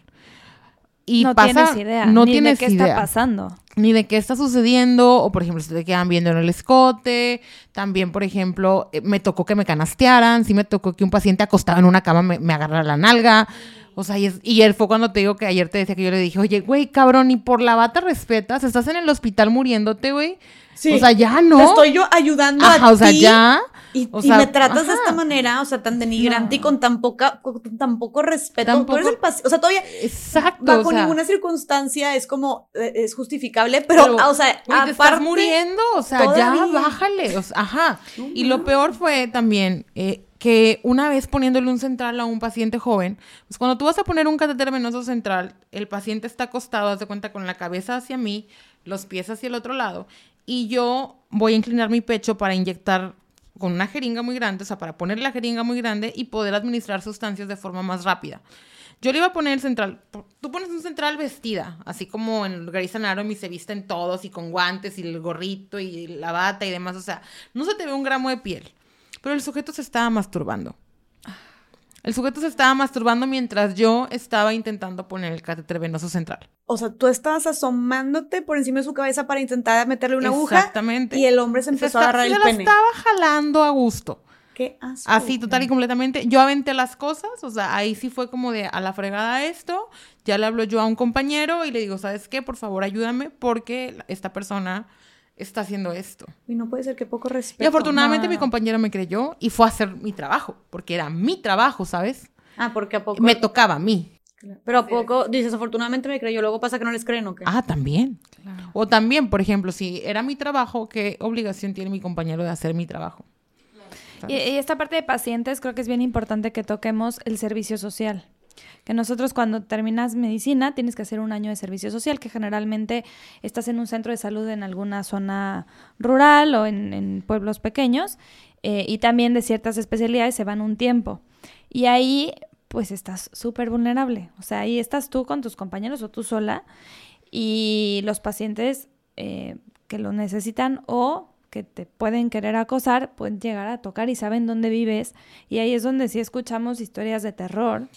Eh, es que es terrible porque en el servicio social tú no vives en una casa, tú vives en el centro de salud. Uh -huh. El centro de salud es un centro de salud rural. Hay centros de salud en las sierras, sierras donde no hay calles, o sea, es pura literal montaña, terracería, suben en caballo y cosas así. Entonces está el centro de salud y ahí vive el pasante o la pasante que va a hacer su servicio social. Cuando llega eh, el nuevo, la nueva pasante, pues todo el, todo el pueblo se entera, porque pueblo chico, infierno grande, verdaderamente todo el pueblo se entera y aparte la fecha es muy notoria porque el servicio social tiene una fecha de inicio y este, pues saben que ahí vive. Entonces cuando hacen 15 años o hacen fiestas, los borrachos van a intentar acosar a las pasantes y han logrado hacerlo, las han violado, las han matado y no son casos aislados. O sea, nosotros por eso hay mucho movimiento para eliminar el servicio social. Para, por, eliminar para eliminarlo social. nosotros, porque, o sea, nosotros no le debemos nada al país. O sea, ya hacemos suficiente, ¿sabes? Como para irnos un año, porque ese año es obligatorio. Y el, también el problema es que en esos centros de salud no tienes mucho con qué trabajar. Entonces, es la estás otra. tú ahí pero te caen en paro y lo único que tienes son tus manos para hacer RCP, pero no tienes adrenalina, no tienes nada para sacar adelante al O sea, no paciente. tiene- La infraestructura, Realmente no hay, ajá.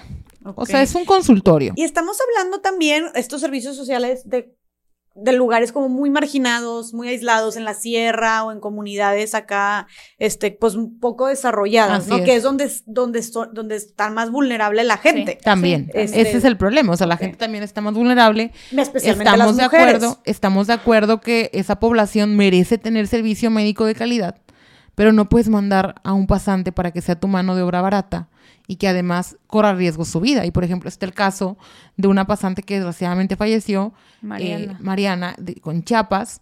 Eh, ella de- Bueno, no denunció falleció, abuso. la mataron. Sí, la mataron. Es, tiene razón. Las palabras importan mucho. Ella la mataron. Ella había hecho anuncio este, a Había las autoridades ayuda. y solamente le dieron como unos días de break sin paga. Dice, como te vas, pero te vas sin paga y regresas. Y después, pues sí la mata el sujeto. Y era un paciente que tenía ella. Un, alguien que vivía ahí en la, Alguien en la comunidad. se obsesionó Ajá, se con obsesionó. Y lo peor es que incineraron su cuerpo antes de que su mamá llegara. O sea, ni siquiera autopsia o algo, ¿sabes? No. Destruyeron evidencia, pues.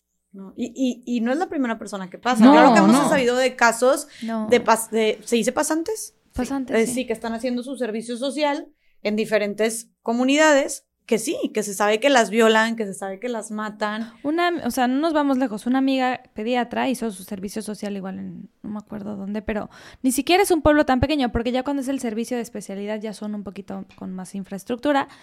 Y ella no vivía en el centro de salud, pero vivía a unas cuadras.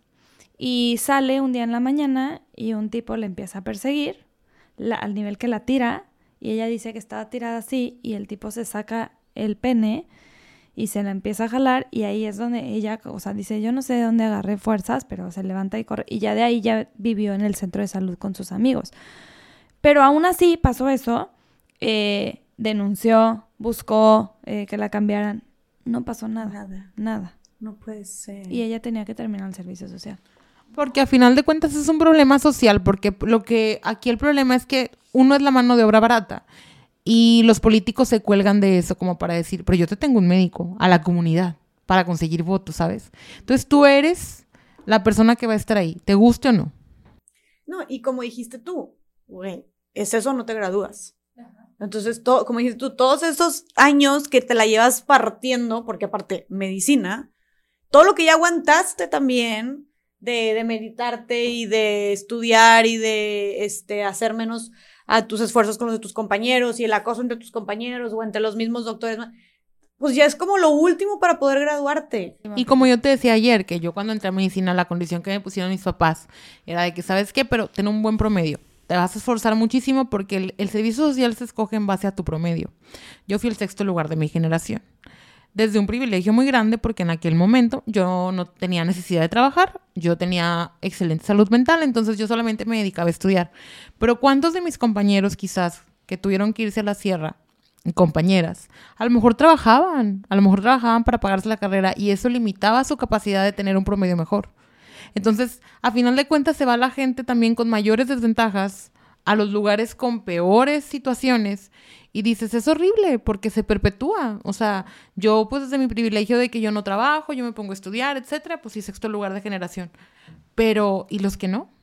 Claro, y, y es, como una forma, entonces puede decir como una forma, pues no sé si de castigo o una, entre comillas, meritocracia, pero... Es una meritocracia pues, total y completamente. Porque, o, o, injusta más bien, porque como dices tú, pues sí, güey, pues yo podía estar nada más enfocada 100% a estudiar, pues claro que voy a tener mejor, mejor promedio que una persona que está trabajando también y estudiando medicina para poderse pagar la carrera. Pero entonces, y sí, yo soy algo así de que los mejores promedios, tú elegías a dónde irte, que obviamente te vas a, la ciudad. Hacen una lista, o sea, literal hacen una lista, y por eso te digo que soy, yo fui el sexto, porque pues ves la lista tú, y vas pasando el primero, el segundo, el tercero. Y eliges. y eliges. Y obviamente se van acabando los lugares, ajá. y ya van quedando cada vez los más recónditos. De hecho, ese día tú te llevas un mapa de todo Nuevo León, como para ver las plazas de que Arramberry, Doctor Cos, Galeana, este, Anáhuac, o sea, te, te llevas de que, ah, a ver qué tan lejos está, y, y por las experiencias de otros pasantes, de que no, aquí no te vengas porque si hay un chorro de malitos o hay un chorro de cosas, o sea, tienes que hasta medio saber qué onda para tú escoger la plaza y tú vas viendo en un monitor cómo se van agotando y dices, no, ya agarraron la que yo quería. O sea, que te digo, me tocó a mí verlo porque pues yo fui la sexta en escoger bien a gusto, ¿verdad? Pero ¿cuántos de mis compañeros no? No, y tú incluso ayer me contaste una historia de que, de que en ciertas comunidades llegaban de que hasta con el machete, ¿no? Ah, sí, porque te digo, yo como tengo especialidad troncal, que es una de las, las especialidades troncales son medicina interna, pediatría, ginecología, anestesio y cirugía general. Estas especialidades, aparte del servicio social que hacemos por la carrera, que ese yo lo hice en Monterrey por mi promedio, eh, en la especialidad ya no hay como que promedio, o sea, te vas porque te vas, ¿sabes? O sea, no hay opción y te tienes que ir a una, a una localidad alejada. A mí me tocó aquí en Galeana la gente, el problema es, como dices, es si no tienes recursos. Yo en, en Galeana yo no tenía ventilador. No tenía ningún ventilador. Entonces, si alguien ocupaba un ventilador, pues se jodió porque no hay. ¿Un ventilador te refieres de los, a...? De los que usábamos en COVID. Ajá, o sea, no podía intubar. a los pacientes porque no había maquinaria para intubarlos. Si el paciente... Imagínate un paciente viene de la sierra. En Galeana, la sierra estaba a dos horas de donde yo estaba, haz de cuenta. Había pacientes que tenían que bajarlos medio en caballo y luego tomar una camioneta. Llegan gravísimos al hospital si es que llegan. Y luego llegan y pues con lo que yo tengo ahí, pues no es como que pueda hacer mucho. No es igual estar aquí en un hospital de tercer nivel, que está en una cliniquita que nada más se ve por fuera bonita, pero adentro no tiene nada para sacar adelante a la gente. Entonces te amenazan y la gente llega con machete de que si se lo muere lo mato. Entonces tú vives con un pánico, ajá, tú vives con un pánico impresionante yo tenía compañeros a los que les ponchaban las llantas de sus carros. Yo es que los secuestraban. También los secuestran. en, pues sí, en, áreas para que vayan a atender. Ajá. Tienen balaceras o lo que sea y pasan, pasan al centro médico, vámonos, vámonos. Te vas porque tienes que atender. ¿Te llevan a dónde? A, atender a los balaceados, o sea, la zona de, de guerra o a casas a casas de seguridad donde tienen a los heridos. Porque si llegas a un hospital se tiene que reportar al MP. Sí, o sea, eso es cuando, de que narcos o así balaceras secuestran al médico, al médico de, la comunidad. en la comunidad, se lo llevan, los vendan, les tapan los ojos, los, los amarran, lo, bueno, entran. cómo se lleven, porque hay algunos que hacen buenas relaciones. Sí. Claro, sí, pues sí, para sobrevivir, obviamente. sí, pues es que, ¿qué más haces? Pero, pues, que mira, o sea, al final sí, si algo te sale mal, pues te van a dar crán, aunque te lleves bien, ¿no? Oye, y, y te van, y, o sea, ¿saben dónde vives? Porque están en el, centro de salud. En el centro de salud siempre, o sea, ellos saben dónde vives, saben a qué horas estás, saben a qué horas no estás. Yo vivía en el centro de salud de Galeana, entonces no teníamos llave, la puerta no tenía llave. Y yo le decía al director del hospital, es que yo necesito que haya una llave. Es que no se ocupa. Oye, pues un día gente entró a las 3 de la mañana buscando un doctor y ya sabían, nos miraban por las ventanas. Yes, se ponían así. O sea, yo te lo juro que yo, para mí fue muy, muy estresante, obviamente, estar ahí porque no, no tenías, o sea, no tenías seguridad. Y no te podías ir porque eran los últimos cuatro meses para yo titularme de la especialidad. Y sin ese papel yo no me podía titular. Y todo el tiempo te amenazaban con, no te voy a dar el papel. No te voy a dar el papel. No te voy a dar el papel. Y eso, o sea, por ejemplo, ¿e- ¿eso cuánto tiempo es? En la especialidad Cuatro puede meses. variar entre cuatro a seis meses dependiendo del el hospital que te haya tocado a ti. En mi caso fueron cuatro meses. Tres a seis meses, ¿no? Creo que desde Sí, tres. también desde tres creo. Ajá. Y el servicio de medicina es un año. Sí, es un año. Pero ¿cómo esperan que aprendas también o que sirvas si no te dan los instrumentos que necesitas? O sea, por ejemplo, eso, lo que dices de que, por ejemplo, que si no había ventilador o que si no había, este, dijiste tú algunas medicinas, ¿eso a quién le corresponde dártelo? Al gobierno. Pero pues no lo hacen. Y a ellos, a final de cuentas, no te tienen ahí para que aprendas. Te tienen ahí para que tú seas la mano de obra barata. Porque mm, cuando yo terminé mis cuatro meses, iba a llegar otro residente. Pasan cuatro meses y llega otro residente. Y pasan cuatro meses y llega otro residente. Entonces ellos presumen que ahí tienen especialistas porque ya te vas en tu último año, o sea, en el año en el que ya te vas a graduar. O sea, ¿estás de acuerdo de que yo me fui los últimos cuatro meses, de noviembre a febrero? Eh, y pues ya me, me gradué en febrero. Entonces, pues ya, obviamente ya aprendiste todo lo que tenías que aprender. Estás con el conocimiento de un especialista, simplemente que te tienen ahí como un requisito forzoso para darte la titulación. Claro, claro. Qué horror. Qué, qué, y qué injusto como, güey, porque, o sea, y más siendo mujer en esos lugares, o sea, estás haciéndote al matadero. O sea, Literal. es- estás siendo sumamente Sí. vulnerable. Y sí, digo, lugares en donde las mujeres sí son propiedad, este, o sea, obviamente la, mucho la más comunidad, machismo. ajá, la comunidad tiene obviamente por sus, por la situación, volvemos a lo mismo, el privilegio de, no- de uno, ¿verdad? Pues eh, uno entiende la situación, los pensamientos que tienen, las ideas, el machismo, porque pues no han tenido mejores oportunidades esas comunidades. Pero desgraciadamente acaba con la vida de algunas mujeres. Claro, claro. No, y aparte también, ya es un chorro lo que estás como estudiando, trabajando, esforzándote.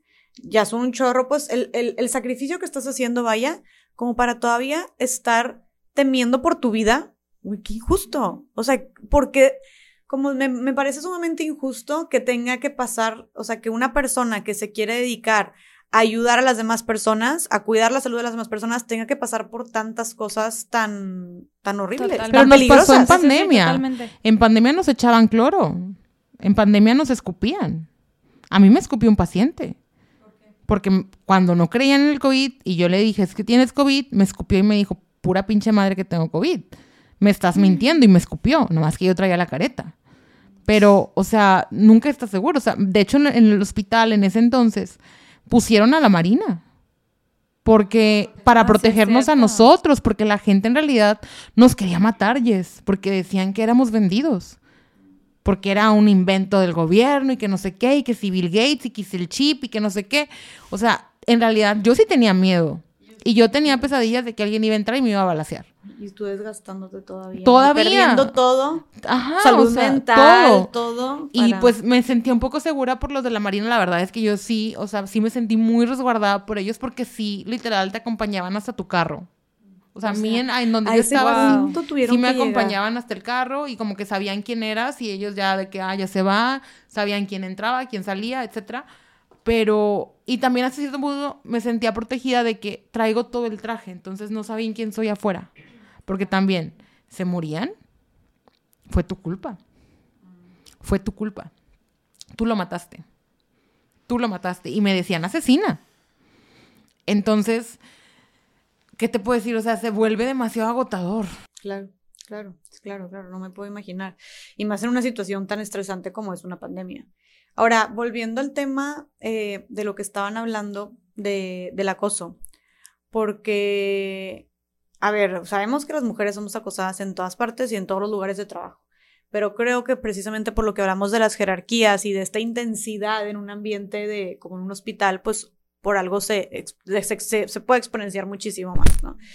Em, yo tengo una amiga y de hecho por eso, por eso estamos, por eso estoy grabando este, este episodio, si sabes quién eres, Mariana, para no decir más nombres, pero Mariana, y ya sin apellidos, te mando un saludo bien grande. Pero yo en una fiesta me la topé y empezamos, le empecé a preguntar, oye, ¿cómo, cómo va en tu carrera? Bla, bla, bla, no sé qué, estudia medicina.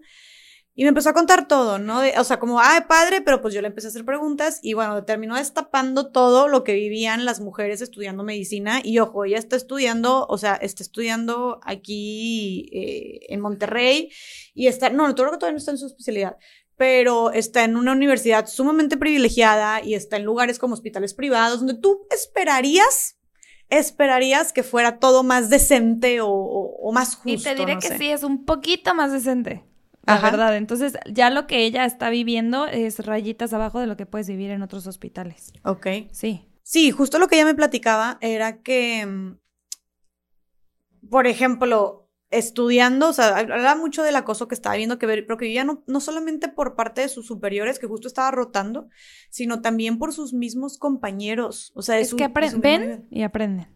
Claro, ajá. Y, y replican. Y el ambiente es está normalizado, entonces, ajá. Oye, pero sus mismos compañeros de, de, clase, o sea, que literalmente ella dice, estábamos en un, en un, pasabas por un pasillo y ponían como la doctora del mes. La doctora del mes. Y que ponían en, fotos en bikini de las, de, de las estudiantes de medicina, o sea, de amigas de ella, de que de que sacaban de su Instagram o así. Yo, güey, los mismos compañeros, amigos, doctores, que estaban, ni siquiera era como una jerarquía más alta que aunque fuera, no se justifica que asco, o sea, que enfermo. Y lo ponían así exhibido a todo mundo, ¿no? O sea, y, obviamente yo digo, güey, ¿cómo te hace sentir pasar y estar y, y, ver, ver tu foto. Yo digo, güey, ¿y, por qué que vales por tu, por tu foto? Ajá. Exactamente. Ahora, otra cosa que ustedes dijeron, importante, porque pues esto pues, se perpetuado por hombres 100%, pero también como ustedes llegaron a decir, como la importancia del respaldo de un hombre, ¿no? Que un hombre te respalde, o sea, tú dijiste, a mí no me acosaron tanto en el internado porque tenías novio, pero ojo, no solamente tenías novio, Ilse, tenías un novio, si sí. novio les vale madre, más bien tenías un novio médico. Era un novio médico y un novio médico que, pues como jugaban fútbol, este, no sé, se llevaba con muchas personas, era muy social, era muy conocido. Y aquí voy a la siguiente anécdota, lo de la foto esta de la doctora del mes. Yo hacía yoga en la residencia porque pues yo estaba intentando mejorar mi salud, estar más activa porque en la residencia te vuelves muy sedentario. Yo subía las fotos de mis posturas de yoga a mi Instagram personal. Y mis compañeras de generación un día me encierran en el dormitorio y me dicen, es que tenemos que decirte algo. Y yo de, ¿qué pasa? O sea, yo me asusté porque las vi con caras de serias y me dicen, es que tus fotos del yoga están siendo roladas en un Instagram, digo, en un WhatsApp, en un grupo de WhatsApp de los vatos del hospital, donde se están burlando de ti, están diciendo que mm. tienes un cuerpo bien feo, que cómo se te ocurre, que quién te crees, que estás toda deforme etcétera. Entonces yo la verdad me sentí muy, muy mal esa vez. O sea, sí me afectó bastante saber como que mis fotos andaban siendo roladas para objeto de burla, pues, como para calificando mi cuerpo de cierta manera. Y yo borré las fotos porque a ese grado llega. O sea, dejas de ser tú. Ahorita, en la actualidad, pues yo bailo twerk, enseño twerk, hago pole dance y todavía se me cuestiona como de, es que eres doctora, tú no deberías. Pero es que, ¿por qué? Somos personas. Y tenemos una vida fuera de la medicina. Claro. ¿A ti te llegó a pasar, no sé si de, que algún compañero tuyo, o sea, de tus mismos compañeros de clase llegara, o sea, como algún tipo de acoso o discriminación hacia ti? Afortunadamente no. Ahorita que dices esto de los compañeros, me, me impresionó porque creo que... Y me gusta pensar como que soy muy optimista, positiva. Y, y, que bueno, que nuevas generaciones pues ya vienen deconstruyéndose y vienen informándose, cuestionándose un poco más que antes. Eh, y no, mis compañeros al contrario, o sea, yo me sentía respaldada. Em, incluso también con compañeros me, me, pasó, ¿no? O sea, que, ay señorita, y no, la doctora. O sea, que te dan tu lugar, que tampoco creo que es el plan, o sea, no necesitamos que un hombre nos dé lugar. Pero desafortunadamente sí les hacen más caso ahorita, ¿no? claro, es como que ahorita creo que sí es importante y que sí es un, de aliados. Sí, y que sí es un acto, o sea, es como un acto poderoso que un hombre sea como que interceda, porque precisamente como están las cosas ahorita, la tirada es que ya no necesiten tener esa intervención, pero como están las cosas ahorita, que un hombre pueda como ponerse a tu lado y y decirlo, ajá, y como darte a ti ese lugar y ese protagonismo también, se me hace también algo, algo muy poderoso. Em, y justo hablando de ese tema, tú lideras un movimiento que se llama Soy Doctora No Señorita, que de aquí me regaló mi bella tacita, me encanta. Platícanos cómo, cómo surgió este movimiento y qué es lo que hacen. Me parece maravilloso. Realmente, eh, lo que yo les decía, ¿no? O sea, el, soy doctora, no señorita, es algo que ya existía, es algo que ya se escuchaba, porque todas las mujeres en la medicina lo hemos vivido, que llegan y eres la muchacha, la niña, la mija, este, hay de todo, menos doctora. Eh, y bueno, surge desde, desde esto que te platicaba, que entras a la, escuela y las mujeres no pueden ser doctoras, eh, y empiezas a ver que, que, te tienes que estar probando, que los hombres llegan con la bata y ya, ¿no? Son así, lo máximo. Y como mujer, pues tienes que estar, eh, Ilse, ¿no? Que te pones en tu personaje y tienes que decir, a ver, yo aquí soy la doctora y... Eh, la mera toda mera. esta parte, ajá.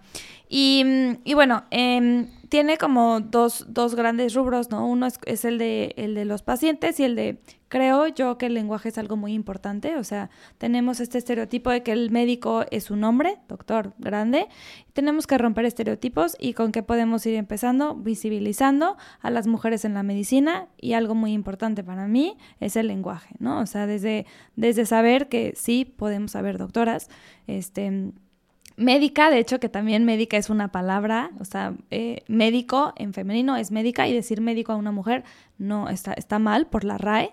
Eh, entonces, bueno, surge de esta parte de visibilizar a las mujeres en la medicina, romper estereotipos y la otra parte es la parte de dentro de la medicina, todo esto del acoso. Entonces, mmm, bueno, queremos romper estereotipos y lo que hacemos es visibilizar, básicamente, tenemos apoyo legal, y psicológico para mujeres que estén en situaciones de acoso o que tengan algún problema dentro de, del área médica.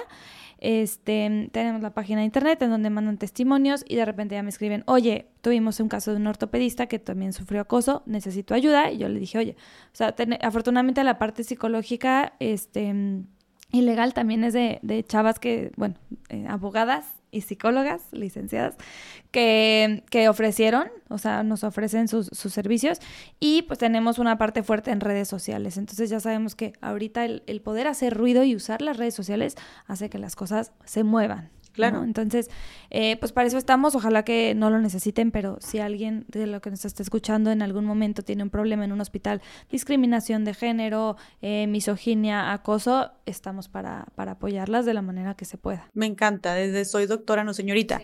A ti te llegaron a decir, o sea, desde, desde el nombre, pues tienes idea de por dónde va. Y, Sí. y, y sí está bien cañón porque claro que sucede un chorro, o sea, creo que sí sucede un chorro y nosotros, y es una invitación también para las personas que nos están escuchando, como poner atención a cómo nos dirigimos cuando vemos mujeres médicas o hombres médicos, de cómo nuestras palabras, nuestra forma de dirigirnos hacia estas personas llega a cambiar muchísimo. Y, y pasa en todos lados y de hecho es, es, es, el siguiente paso que quiero hacer. Me quiero aliar con ingenieras, eh, aviadoras, este, o sea, diferentes abogadas, porque lo que me decían las abogadas, por ejemplo, están en su despacho y llegan y de que, ay, este, hola señorita, el abogado les pasa igual que a nosotras. Claro. Y creen que ellas son la, la asistente. Claro. Ajá. Y me, me platicaba una, no me acuerdo si era hombre o mujer, pero, o sea, ella era la abogada y él el asistente. Y siempre se dirigían a él. Y él de que no, yo, yo soy el asistente, ella es la abogada. Ay, eh, piloto, tengo Qué una amiga. impotencia, sí, güey. no, piloto, tengo una amiga piloto que además ahí no hay pierde porque tienen cuatro líneas. Y el copiloto tiene tres. Y ella cuando pilotea y tiene su copiloto, de todos modos, a ella es de, ay, hola compañera. Y al piloto, ay, piloto. O sea, no me acuerdo si le, ah, no, capitán. Ay, capitán. Y ella de, y ella sí se puso y dijo, a ver, yo soy la, yo soy capitana, ya no soy tu compañera. O sea, Claro, o sea, Y es que si a él le dices capitán, Claro, claro, sí. eh, el lenguaje importa y es como a final de cuentas se- sigue es, este tipo de palabras eh, o atenciones que tenemos sigue perpetuando el como la, la imposición o la superioridad que vemos, o sea, casi que de manera automática hacia los hombres y de pensar que siempre si hay una figura de liderazgo o una figura de autoridad, cuando vemos un hombre y una mujer, tiene que ser la del hombre. ¿Por qué? Y claro, y sobre todo porque pues te puede dar síndrome de la impostora, o sea, estamos todavía más vulnerables de que llegue este síndrome, porque pues si tú no te la crees y luego aparte hay una otra persona y te dice no y no estás en ese rango, no estás en esa categoría, pues es a lo mejor no estoy, no soy quien Ah, para, sí. para ocupar esa categoría, o sea, en realidad puede llegar a afectar O sea, ese sí, grado. Sí, sí dirían ustedes que les llegó a afectar psicológicamente. Sí. A mí no, porque yo te digo que me metí en mi personaje. O sea, yo dije, hago mi alter ego y me pongo aquí en mis ovarios bien plantados y pues yo sé que yo puedo y yo sé que yo, o sea, tengo las capacidades, pero como quiera sí, sí pesa porque te comparan. O sea, justo yo cuando era médico de zona me comparaban con otros médicos de redes que son hombres y me decían, es que él no se queja. Y yo de, bueno, nada más que las circunstancias del trabajo de este doctor son total y completamente distintas. O sea, ni punto de comparación porque está ejerciendo en otro país. O sea, lo invito a ejercer aquí en México en las circunstancias que yo estoy ejerciendo y vamos a ver cómo le, cómo le va, ¿verdad? O sea, no, no podemos comparar. O sea, entonces, y también lo otro, que a uno la ven como hormonal, histérica y así, cuando uno muestra sentimientos, y si un médico hombre llora con un paciente o se sensibiliza, ay, qué empático. O sea, todo eso, o sea, de decir, ajá, de que qué buena persona. Claro, claro. Ah, y tú, por ejemplo, mencionaste que a ti sí te llegó a afectar. A mí sí me llegó a afectar más como estudiante. O sea, cuando empiezas a rotar en el hospital y ves que ellos, hombres, sí ya tienen, o sea, llegan y ya son, ¿no? Porque, eh, porque la gente así los ve y les preguntan, no tienen que demostrar nada, les preguntan y todo. Y ahí es donde yo sí, la verdad es que sí, sí decía yo, bueno, pues yo, yo que, y estudiaba, ¿no? Y decía que tengo mal y estudiaba, para luego escuchar al lado al compañero que se inventaba cosas y yo es que no. Em, pero entonces aprendes a, aprendes a tener una voz. Creo que eso también es bien importante. Em, como mujeres, saben, bueno, en, por ejemplo, en salones de clase, los hombres tienen más tiempo de hablar porque nos ganan. Nosotros nos tenemos que atrever también a alzar la voz. Entonces, esa fue una parte que, que a mí me, me, funcionó, o sea, decir, a ver, no. Y si me va a interrumpir el hombre, no, o sea, yo también voy y yo estudié, o sea, a mí lo que me dio mucho empoderamiento fue que traía todo aquí. O sea, yo ya venía muy estudiada y ahí ya te atre o sea, ahí me empecé que a yo estoy segura de lo que yo voy a decir. Eso también para mí fue muy fundamental. Como yo estudiaba y yo decía, pues yo me lo sé. O sea, yo me aventé ayer mis horas de lectura y yo me lo sé de pies a cabeza y pregúntame lo que tú quieras y a ver quién sabe más. Y ya de ahí, pues vas agarrando seguridad. Pero pero sí, sí, y, también me ayudó mucho platicar con amigas doctoras que decían, no manches, yo me sentía igual, es que yo veía que ellos sí les creían y me decía, bueno, yo qué no estoy haciendo bien. Y luego te das cuenta, entonces ya, pues ya ahora sabes que, que no es que a ti te falte algo, sino que simplemente la población está acostumbrada a que el hombre es quien sabe, el hombre es el doctor y es lo que tenemos que cambiar. Claro, te das cuenta que no es que tú seas el problema, sino que hay un problema social general. Creo que también influye mucho porque fíjate que si yo me remonto a la pandemia, en la pandemia siempre me dijeron doctora. Ah, pero porque el, el overall blanco imponía. ¿Ok? Sí, sí, sí. Y de ahí, pues sí, o sea, siempre fue, es que ahí viene la doctora. De todo el, porque esto de señorita y así hasta, a veces hasta el mismo personal del hospital lo replica. Pero aquí fue como de, es, viene la doctora, porque la doctora se está llevando la friega de meterse aquí a la zona con los ovarios y hacer lo que tiene que hacer. Claro, güey, así no te decían doctora y... Era, te imaginas, pero sí es como que a lo mejor también siento que con la gravedad de, de la situación, pues ahí ya pues reconoces a lo mejor apenas así, llegan a reconocer el esfuerzo, el conocimiento, los años, todo lo que se le invirtió a nuestra preparación. Claro, que no tendría que pasar una situación tan catastrófica y que te lleve al límite para que te reconozcan todo lo que sí haces, porque claro que lo llevas haciendo años.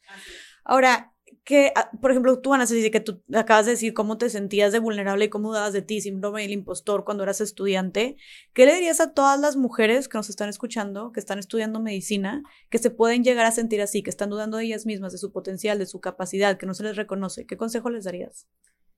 El mismo que me di a mí misma. Em, estudiar, o sea, estudiar creo que te empodera muchísimo. Estudiar y, y rétate a empezar a alzar la voz. Una vez que la empiezas a alzar, cada vez es más fácil. Em, y también creo que es, es normal, es normal dudar de una misma. Eh, es normal tener este síndrome de, impostora y platicarlo con, con tus amigas. Y creo que, y aquí agregaría yo que es normal para todas las mujeres. O sea, en general las mujeres tenemos mucho más síndrome de impostor que los hombres en lo que sea que hagas. Este, porque a nosotros se nos dijo que no podíamos hacer cosas difíciles o que las cosas difíciles eran para hombres. Desde que estábamos chiquitas, eso fue lo que nos dijeron. No, no, no, como tú no agarres este, eso, tú no te trepes acá, mejor pídele ayuda a tu papá, pídele ayuda a tu hermano, tú no te metas a esto, ¿no? Entonces, creo que es muy normal poder, o sea, dudar de nuestras capacidades, pero otra cosa que rescato tuya es también lo que dijiste de, pues, platicar a tus amigos, o sea, como el tema del, del acompañamiento. Sí. A ti te sirve Y mucho que, el acompañamiento. Claro, que te das cuenta que, ah, no soy yo, y todas nos sentimos así. Lo que me platicaba mi amiga ortopedista, que le rozaban las pompas, y dijo, a todas nos pasó. Y no, no, es un- y a partir de ahí es donde nos Y podemos nadie unir dijo- y alzar la voz. Y nadie dijo porque nos daba pena. Nos Nos, daba daba pena decirlo. O sea, cuando a mí me canastearon, yo en realidad me daba vergüenza. Porque literal dije, a lo mejor fue el A lo mejor pantalón. yo traía el algo pantalón que traía puesto. Ajá, o sea, y te digo, buscabas el que no te pongas vestido, no te lleves falda, vete lo Oye, más yo suel- no me sueltita la posible. bata jamás yo para que no se me tampoco. vieran las pompis. Ajá, o sea, te- la bata te tapa las pompis y de esa manera pues te sientes como que menos observada. Yo me ponía batas de hombre, porque las batas de mujer están como medio acinturadas y así. Yo me ponía batas de hombre para que me quedaran flojísimas y pareciera así como que super oversized, porque no me sentía cómoda. Como, a ver, chicas, literalmente, doctoras, literalmente se ponían una bata encima para taparse, o sea, con el fin de taparse las pompas. De hecho, De que tal vez no lo ahorita necesitaban en ese momento, pero para taparse las pompas, para sí, que porque otras si personas... no te están quemando, o sea, te están te viendo y tú los notas las y los miradas. médicos. Ambos, pacientes Sí. y médicos. Sí. Y tú notas las miradas. Y por ejemplo, ahorita la bata ya perdió evidencia científica. O sea, más bien, ya se sabe que traer la bata empeora el- a los pacientes. Es un fómite, es una fuente de contaminación para ciertas enfermedades. Pero como médica, yo sí puedo decir. A mí me da seguridad el traerla cuando yo estoy en ciertas partes. Porque a mí, o sea, en realidad me tapa. ¿Sabes? Entonces, y los hombres jamás se ponen a pensar en eso. ¿Y sabes quién hacen esos estudios de las batas? Los hombres. O sea, esos estudios están hechos por hombres. O sea, ellos nunca van a pensar en decir, ay, la bata puede proteger a alguien. Jamás, porque nunca han estado en esa posición de vulnerabilidad. Exacto. Yo no puedo creer que se ponían la bata para protegerse de los mismos compañeros médicos y de los pacientes. Sí. Qué fuerte. Sí. Ahora, ¿qué le dirías tú, Ilse? A, ya dijo Ana Ceci como su consejo, que ojo, time, nada más para que llegue. A mí me gusta que todo quede bien claro. Dijiste también, o sea, las animaste a las, a las mujeres que nos están escuchando, que están estudiando medicina, a alzar la voz. ¿A qué te refieres con alzar la voz? O sea, ¿en qué momentos específicos puedes alzar la voz durante tu carrera, por ejemplo? En cada momento que tú te cuestiones, o sea, que, que digas, oye, esto no está bien, yo creo que ahí ya la, o sea, ahí ya hay que alzarla, porque lo que decimos, no son micromachismos, o sea, son, machi- es- es- son machismos. Claro. Eh, sí. Creo que también- y hay- ajá. Para, perdón, ¿ibas a decir algo? No, o sea que si estás entre tus compañeras, el alzar la voz en conjunto da menos miedo y tiene más peso. Ahorita que lo que, bueno, todo lo- ya lo hemos dicho, pero que a lo mejor no te creen. No, entre todas y todas estamos de acuerdo que esto está mal, y vámonos. Y el alzar la voz es el primer paso para reconocer un problema y después para poder cambiarlo. Si no, si no reconocemos, si no visibilizamos el problema, sigue pasando. Y creo que muchas veces también se puede tomar como alzar la voz como si fuera nada más en un tema de injusticias, de discriminación, de acoso, pero alzar la voz también es, Es hacer reclamar tu lugar. Es, reclamar tu sí. lugar y tu posición de que yo estoy aquí, yo existo aquí y yo reclamo mi lugar. O sea, Claro. es mi presencia aquí está y existe y es igual de valiosa que la de. Todos Claro. los demás. Y es desde, te digo, hacer preguntas, hacer propuestas, dar ideas, como esta parte también donde dicen ustedes mucho de que los hombres suelen en el salón de clases como su- que, que la voz de los hombres suele predominar más, ya sea en las discusiones, en los debates, en el cuestionamiento, en las ideas, en las explicaciones. Oye, pues también las mismas mujeres es desde levantar la voz, es desde, no, oye, te da pena hacer la pregunta, hazla. Hazla. Oye, te interrumpió, Ajá. tú inter- o sea, tú, tú- oye, estoy hablando, me explico de que déjame, o yo, yo me lo sé, maestro, profesor, doctor o como sea. O sea, como que así también puedes alzar la voz, ¿no? Y eso también es muy poderoso. ¿Tú qué consejo le darías a las mujeres que nos están est- escuchando, que están estudiando medicina? Yo la verdad es que les diría precisamente eso, que reclamen su lugar existiendo y siendo ustedes mismas. O sea, no dejes que nadie... eh, yo tenía un novio en la carrera que me decía, baja la mano. Cuando yo le decía sí. Porque yo soy la persona más participativa en las clases que puede existir en el mundo. Me decía, ya baja la mano. Ya bájala, ya contestaste mucho. Ya, te, ya sabemos que te lo sabes. Y luego, o sea, en ese entonces yo sí era como que, ¿qué onda? Total que llegamos a su casa y le dice él a su papá y le dice, pero ¿por qué le haces eso? Pues problema de los demás que no se lo saben. Si ella se lo sabe, ¿Por qué ella se va a callar? Porque él decía, es que me da pena de que ya va. Pues que a ti te dé pena, a mí no. Exacto. O sea, le da pena tu intensidad. Por porque decías que decirlo. te critican. Te critican porque es como, ya sabemos que sabes, Ilse, ya, ya, ya sabemos que sabes. Me vale madre, yo levanto la mano otra vez, y me vale madre, yo levanto la mano otra vez. Y ese día, tío, llegamos a casa de sus papás, y su papá le dice, problema de los que no se lo saben. Si Ilse estudió, se lo sabe y fue, ¿cuál es el problema? Claro. ¿Sabes? Y sí, exactamente, que los demás se pongan a estudiar. ¿Yo por qué me voy a callar? ¿Por qué no voy a, levanta- a levantar la mano? O sea, si para los demás es odioso, ¿a mí qué? ¿Me explico? ¿A mí qué si Y para que ti es digan lo que odioso? quieran y piensen si lo que quieran. quieres tú, pues contesta tú, apréndetelo tú y lee tú. Pero es muy importante como que tú sepas qué quieres, tú sepas cómo lo quieres buscar, cómo lo vas a conseguir y no dejes que nadie te apague, porque literal era un, o sea, era un agarrarme el brazo y bájala. Y yo, es que no la voy a bajar porque yo me lo sé. Y si yo me lo sé, yo tengo el derecho de levantar la mano. Ya, si el maestro me dice que no, pues fulano contesta y yo no, pues ok, pero yo me la sé. Puede levantar la mano. Y no creo que, y, y- y- y creo que nunca tampoco cuestionarían a un hombre por. Por levantar la en mano tantas Sí, veces, por supuesto que no. Claro, claro, al contrario, es como, wow, ¿no? Aplausos, mis respetos. Oigan, chicas, este, volviendo al tema de, lo importante que es el lenguaje, algo que también suele pasar mucho, y miren, yo voy a, voy a aceptar mi error esta vez. Fíjense que, o sea, me pasó recientemente, llevé a mi abuelita a hacer a una revisión médica de, sus ojos y la atendió una doctora. Entonces yo subí a, a un story, tomé una foto de mi abuelita que le estaba atendiendo una doctora y puse, traje a mi abuelita al doctor. Así, al doctor. Y la subí, pero automáticamente, ¿no? Ya saben, aparte yo, o sea, con todo mi discurso, yo metiéndome el pie yo solita, pero, y una chava me contestó, doctor, de que, ¿no es doctora la que está teniendo tu abuelita? Y yo, a la madre, uy, me cayó así tipo, pf, tipo balde de agua fría. Entonces dije, sí es cierto, pero es que estamos acostumbrados a decir, voy a ir al doctor, o contrata un abogado, ¿no? O contrata un carpintero, o ¿quién te, qué arquitecto te hizo esto. O sea, estamos acostumbrados a que todas las Que profesiones masculino. están predominadas exactamente por los hombres. Y este consejo, esta asesoría o esta, esta ayuda que vas a ir a buscar siempre es como ve con un, y es en, en un nombre masculino. Que sé que va, a- va a haber la gente que va a decir, ay, pero es que incluye ambos géneros, el, el masculino. Pues sí, pero a ver. es- Pero ¿qué te imaginas? O sea, ¿qué viene a tu mente un hombre? Exactamente. Y cómo también estos estereotipos, estas ideas afectan, y digo, acabamos de hablar un, más de una hora y media, llevamos hablando de la discriminación y de la, de la duda que tienen las demás personas, tanto pacientes como compañeros, como doctores en las mujeres, ejerciendo estos, estos trabajos, ocupando espacios masculinos. Entonces, claro que esto a final de cuentas afecta, ¿no? Y afecta al tal grado que aunque digas, es que en general va por los dos, va, va para los dos géneros, cuando es, cuando es el masculino, eso es, es generalizado. Pero a ver, no manches, a tal grado que yo subí una foto y me referí a masculino cuando era una mujer. Entonces, bueno, lo que voy con todo esto es, eh, ¿qué onda con, volvemos creo que aquí al tema de soy, soy doctora, no señorita, ¿les llega a pasar a ustedes también? ¿O cómo, qué, qué significa para ustedes el que a veces les hablen en masculino, les llega a pasar o no? ¿Para ustedes es importante que les reconozcan como médica, como doctora? Yo, yo sí me he casado con el médica y me peleo todo el tiempo en redes porque, porque sí, porque todo el mundo me dice, ay, eres una ridícula, es la médico. Y les digo, no, o sea, está en la Real Academia de la Lengua Española y, y dice que médico para mujer no hay. Y en mi título dice médica, médica, cirujana y partera. Y aunque no viniera. ¿Y qué fregado si yo quiero ponerle la connotación femenina? O sea, que Pero a mí no la entiendo por qué les por molesta tanto.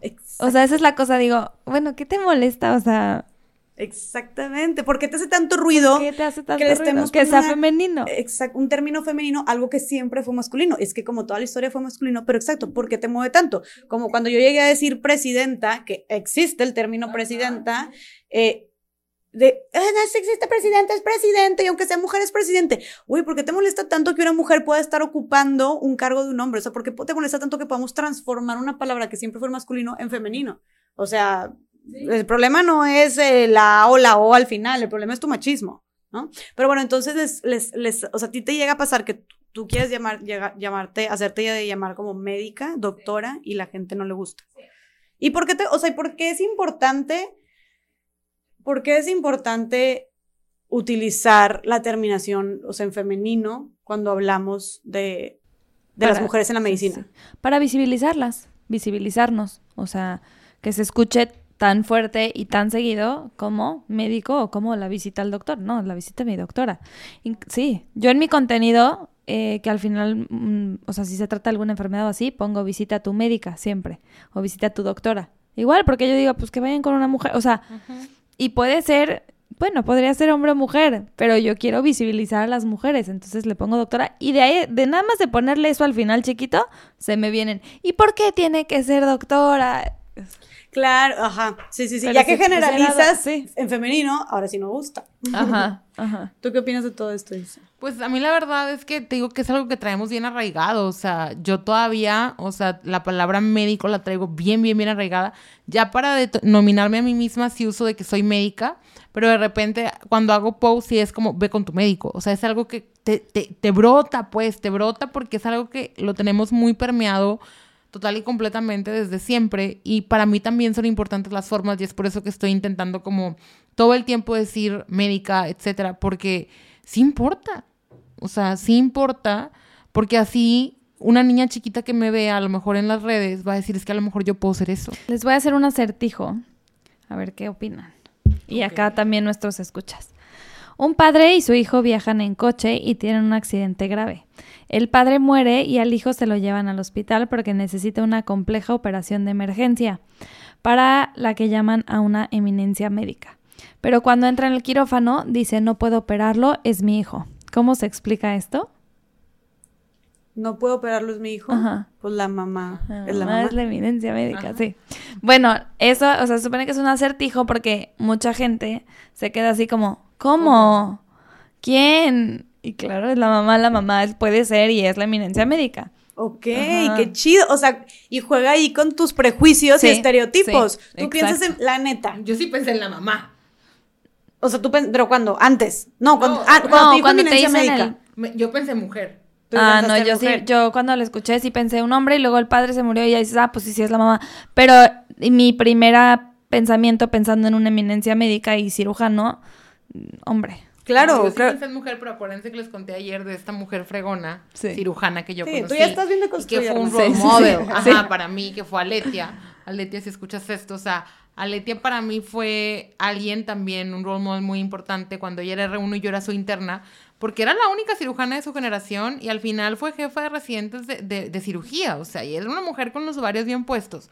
Entonces creo que sí hubo mujeres en mi vida que me enseñaron cómo yo quería ser. O sea, es que yo quiero, o sea, yo quiero manejarme así por el mundo. O sea, no quiero estar apagada, no quiero estar callada, no quiero estar suprimida, no quiero estar así, o sea, en, off. O sea, yo quiero prender y- y- y hacer lumbre, pues.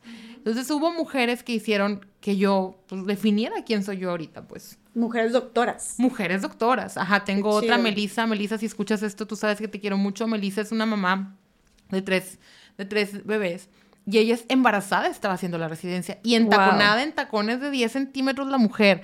Guapísima, en uña, en pelazo, en todo. Entonces, y con un carácter bien puesto. O sea, y la primera vez que yo le tuve que decir a un paciente que se había muerto, yo estaba devastadísima, estaba llorando.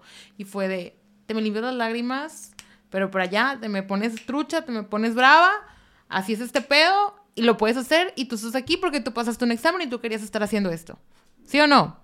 No, pues sí. Entonces, vámonos, o sea, despabilate, pero ya, ya, ya, ya, ya. Entonces, ese tipo de girl power, obviamente a mí, pues me, me cambió, ¿no? O sea, te- que te digo, te transforma, porque a final de cuentas, luego vas haciendo logros, oye, el, el primer paciente que extuve, el primer paciente que saqué de paro, el primer paciente que traté de una cetoacidosis y, y, y- y- y salió adelante, en la primera alta que di, o sea, todas esas cosas se van acumulando y dices, sí, yo soy. Yo soy, o sea, yo soy esta persona y yo puedo hacer estas cosas. Pero qué tristeza que tenga que pasar un montón de tiempo en, la o sea, en lo que llegas a ser residente, porque yo creo que eh, a mí me cayó el 20 de lo, de lo brillante que, que yo podía hacer en la residencia. Cuando dices, wow, ya, o sea, sí le muevo a los ventiladores. Ok. Como de sí soy capaz. ¿Por qué crees que tuvo que pasar tanto tiempo? Porque son las cosas que ves en la tele, en Grey's Anatomy y esas cosas como que dices, güey, eso yo lo hago de todos los días y lo hago en chinga. Ok. Sacas así como de, ay, sí, no, huevo, son cosas fáciles. Pero ¿por qué crees que antes no lo sentías? Porque no te retas. O sea, y la residencia me obligó a retarme. O sea, como que sí es más fácil. En el internado, pues eres, eres tú como, como la cadena alimentaria bien baja, o sea, como de que en toda la cadena. Ya en la residencia yo tuve mi espacio de decir hasta qué punto puedo yo llegar. Okay. Y te sorprendiste. Eh, claro, y para bien, o sea, y fue como de sí, sí, puedo. Sí puedo extubar, sí puedo tratar pacientes, sí puedo tratar paros, sí puedo este, dar de alta a los pacientes y estar segura de que el paciente va a estar bien. Qué chido. Y, qué, poderoso descubrir eso. Qué o sea, es una reivindicación. sí, pero te lleva un montón de tiempo, pero sí te, te asienta y por eso te digo, cuando pasó lo de Obed, yo les puse así en mis historias a mis seguidores de que de algo yo estaba segura, yo estaba sabiendo, yo sabía lo que hacía. Yo tenía la certeza de que yo sabía lo que hacía y si algo sé es que yo puedo confiar en lo que yo sé. Yo puedo confiar en mi trabajo porque soy muy perfeccionista y soy muy dedicada a lo que yo hago. O sea, si lo voy a hacer, lo voy a hacer bien. Entonces, cuando pasó luego Betsy fue como de, yo sé qué estoy haciendo. Entonces, simplemente voy a fluir porque yo sé que estudio, yo sé que no estudio, yo sé que sé, yo sé que no sé. También reconocer, obviamente, mis limitaciones, ¿no? Porque pues uno nunca lo va a saber todo, pero sí te, te acomoda y creo que ese sería el consejo que yo les daría a las chavas. O sea, que reconozcan qué han hecho, no se minimicen. O sea, cada paso que das, cada día que avanzas, cada semestre, cada materia, cada tarea, es, un, es una gotita al tarrito y se va llenando. Claro, y, qué importante lo que dijiste de reconócetelo y apláudetelo. Porque más en medicina me imagino que ha de ser como un proceso en el que tal vez lo sientas muy lento, muy tardado. No sabes cuándo. Sí. Y, y creo que este proceso que tú hablas, en el que ya te la crees, es normal para todos. Y la residencia de eso se trata. O sea, vas subiendo de jerarquía, vas subiendo de año. Y creo que ayuda mucho también el tener a los que van entrando porque entonces tú sigues pensando que no sabes nada, pero entonces ves al que entra y dices, ah, no manches, he aprendido un chorro. Y enseñas. O sea, a veces no te das cuenta. Es que siento que es tanta no te das cuenta, No te das cuenta. Todo es tan sutil que no te das ni cuenta hasta que te quedas sola, por ejemplo. Ajá, que te quedas sola y que no hay nadie y dices, lo saqué yo sola. De que yo solita lo saqué del paro. De que yo sola intubé, yo sola hice esto. Ajá, o sea, literal. Y pues sí, es como en Grace. O sea, ese tipo como de, lo saqué yo sola, o sea, no manches. Y es como un... Pero también vives con la adrenalina de, podré, pero una vez que lo haces dices, pues puedo otra cosa y puedo otra cosa y claro que puedo otra cosa. Claro, claro, claro. ¿Cómo, cómo se vio, por ejemplo, en ti, no sé si esa, ese cambio de seguridad o de confianza en ti misma a lo largo de tu carrera? Justo mientras vas viendo cómo entran eh, los nuevos residentes, o sea, o llegan, bueno, estudiantes más, pero, em, y que ellos te ven y dicen, es que cómo sabes tanto, y tú dices, yo no sé nada, pero y ya te vas dando cuenta que, que sí, que has aprendido un chorro y obviamente la, la experiencia, o sea, el estar con pacientes, el poder resolver, eh, cada paciente es diferente y vienen muchas dudas y ya poder resolver las dudas sin tener que irte a, preguntar o a los libros, pues ya te das cuenta que estás en, en otro punto. Ah, es un, un sentimiento bien es bien bonito, bien bonito, bien como de, de satisfacción, diré yo. Oigan, y ahorita tú mencionaste un, un, un concepto padre que fue este como girl power, ¿no? Eh, hablemos de sororidad, chicas. A ver, ustedes dos aquí empezamos diciendo, ustedes empezaron diciendo eso. Mm, ustedes ah. empezaron diciendo eso de que, de que, o sea, ustedes en lugar de poderse ver como competencia, de que se dedican, aunque son diferentes especialidades, pero ah, bueno, hacemos este mismo contenido en Instagram o parecido, bla, eh, en lugar de eso están, están aquí juntas y ustedes dos escribieron de que ojalá veamos juntas y ya fuimos a cenar y tú pasaste al aeropuerto por, eh, digo, perdón, tú pasaste al aeropuerto y, y, de que fue al revés, y se pasó al aeropuerto por Ana Ceci. Eso lo que voy es, ustedes son un claro ejemplo de cómo pueden trabajar en equipo, dedicándose a lo mismo. ¿Cómo se ve la sororidad en la medicina? Pues yo creo que, sí, yo, yo te digo, yo soy optimista y mi mundo rosa. Em, creo que hemos avanzado mucho más las nuevas generaciones. Yo lo veo con las estudiantes que me escriben en Instagram y, bueno, son, sí, son muy, no sé si, si sororas, pero son muy compañeras y, y, ya buscan a las doctoras también. Esta ortopedista con la que platicaba el otro día también me decía, es que las chavitas, las estudiantes se me pegan y está padrísimo porque esto no se veía antes y se sienten seguras, se sienten más seguras con una, con una doctora, claro. Eh, creo que sí, generaciones antes pues había mucha... Ya sabemos que la sociedad nos enseñaba que las mujeres competimos entre nosotras y se metían el pie, pero quiero pensar que esto va cambiando y yo sí lo veo en las nuevas generaciones. Yo lo veo en... en yo mientras estudié también fui, fui, digo, muy... Tuve suerte con mis compañeras también de ser muy sorora, pero sé que también creo que a generaciones más arriba son las que pues topan con pared, o sea, en... Sí, lo perpetúan, o sea, perpetúan este tipo de machismos y así, porque lo está tan normalizado que pues obviamente para tú, obviamente ver todo el nuevo panorama tienes que construirte mucho y esta deconstrucción es muy difícil si estás en un ambiente que perpetúa ese Pasa ambiente. Que, que si hay mujeres en posiciones de poder, ellas son quienes pues todavía no están, no están pues como nosotras, ¿no? Un poco desconstruidas y justamente te pueden ver como competencia. ¿Por qué? Porque eres la carne. Entonces ellas te ven como competencia a lo mejor de, eh, pues en, en, en, aspecto que los hombres, que los residentes van a querer contigo, o que creen que tú la tienes fácil porque estás bonita o así. O porque eres joven. Porque eres joven, exacto. Entonces ahí sí creo que sí existe un poco más. Eh, en, en mujeres más grandes, creo que ahí sí se ve incluso un favoritismo hacia los hombres. Sí, literal. De, la, de la misma, ajá. Sí. sí pasa, o sea, te digo, pero sí tiene razón Ceci, que son las generaciones previas, este, no tanto las nuevas pero sí todavía nos falta mucho, porque precisamente esas generaciones son las que tendrían que cambiar el chip para que las nuevas generaciones lo logren por completo. Uy, claro, porque, a ver, también, o sea, como que yo digo, y no las culpo en el sentido ah, de, güey, pues, o sea, si ahorita está difícil, y a échate 10 años. muchísimo ¿saben dónde están? Exacto, 10, 20 años atrás, o sea, era como, güey, si ahorita todo el acoso y discriminación, este, y cuestionamientos que vive una mujer, imagínate antes casi que era como formar parte del club de Toby, ¿no? Como de este club de datos y de que, que, que, ellos también te, te incluyan o te reconozcan o te... Te, te, te validen. Te validen, exactamente, esa es la palabra. Entonces, claro que pues siento que y hay una, la verdad no me acuerdo cómo iba la frase, pero no, no leí un libro también muy interesante que decía justo como, si eres por eso necesitamos más presencia, una presencia más equitativa. No es como que solamente que una mujer llegue a un puesto de poder o una mujer llegue a una mesa directiva, porque al final de cuentas, si está en su mayoría este, está representada por hombres, la mujer va a terminar convirtiéndose en uno de ellos. Ah, porque, güey, te intentas adaptar y es como un mecanismo simplemente de supervivencia de, como dijimos, que me validen, que me acepten porque estoy haciéndolo meramente por supervivencia para poder sobrevivir aquí o que me o desarrollarme aquí. Entonces termina siendo uno más. Entonces, te, terminas convirtiendo en uno de ellos y, y, por eso sigues replicando también, como decían ustedes, o esta misma discriminación o estas mismas ideas, prejuicios y machismo. Claro que las mujeres también podemos, o sea, podemos, digo, más bien todo el mundo somos, o sea, somos machistas también, ¿no? Entonces, eh, a lo que voy es, claro, o sea, creo que es muy entendible porque mujeres de otras generaciones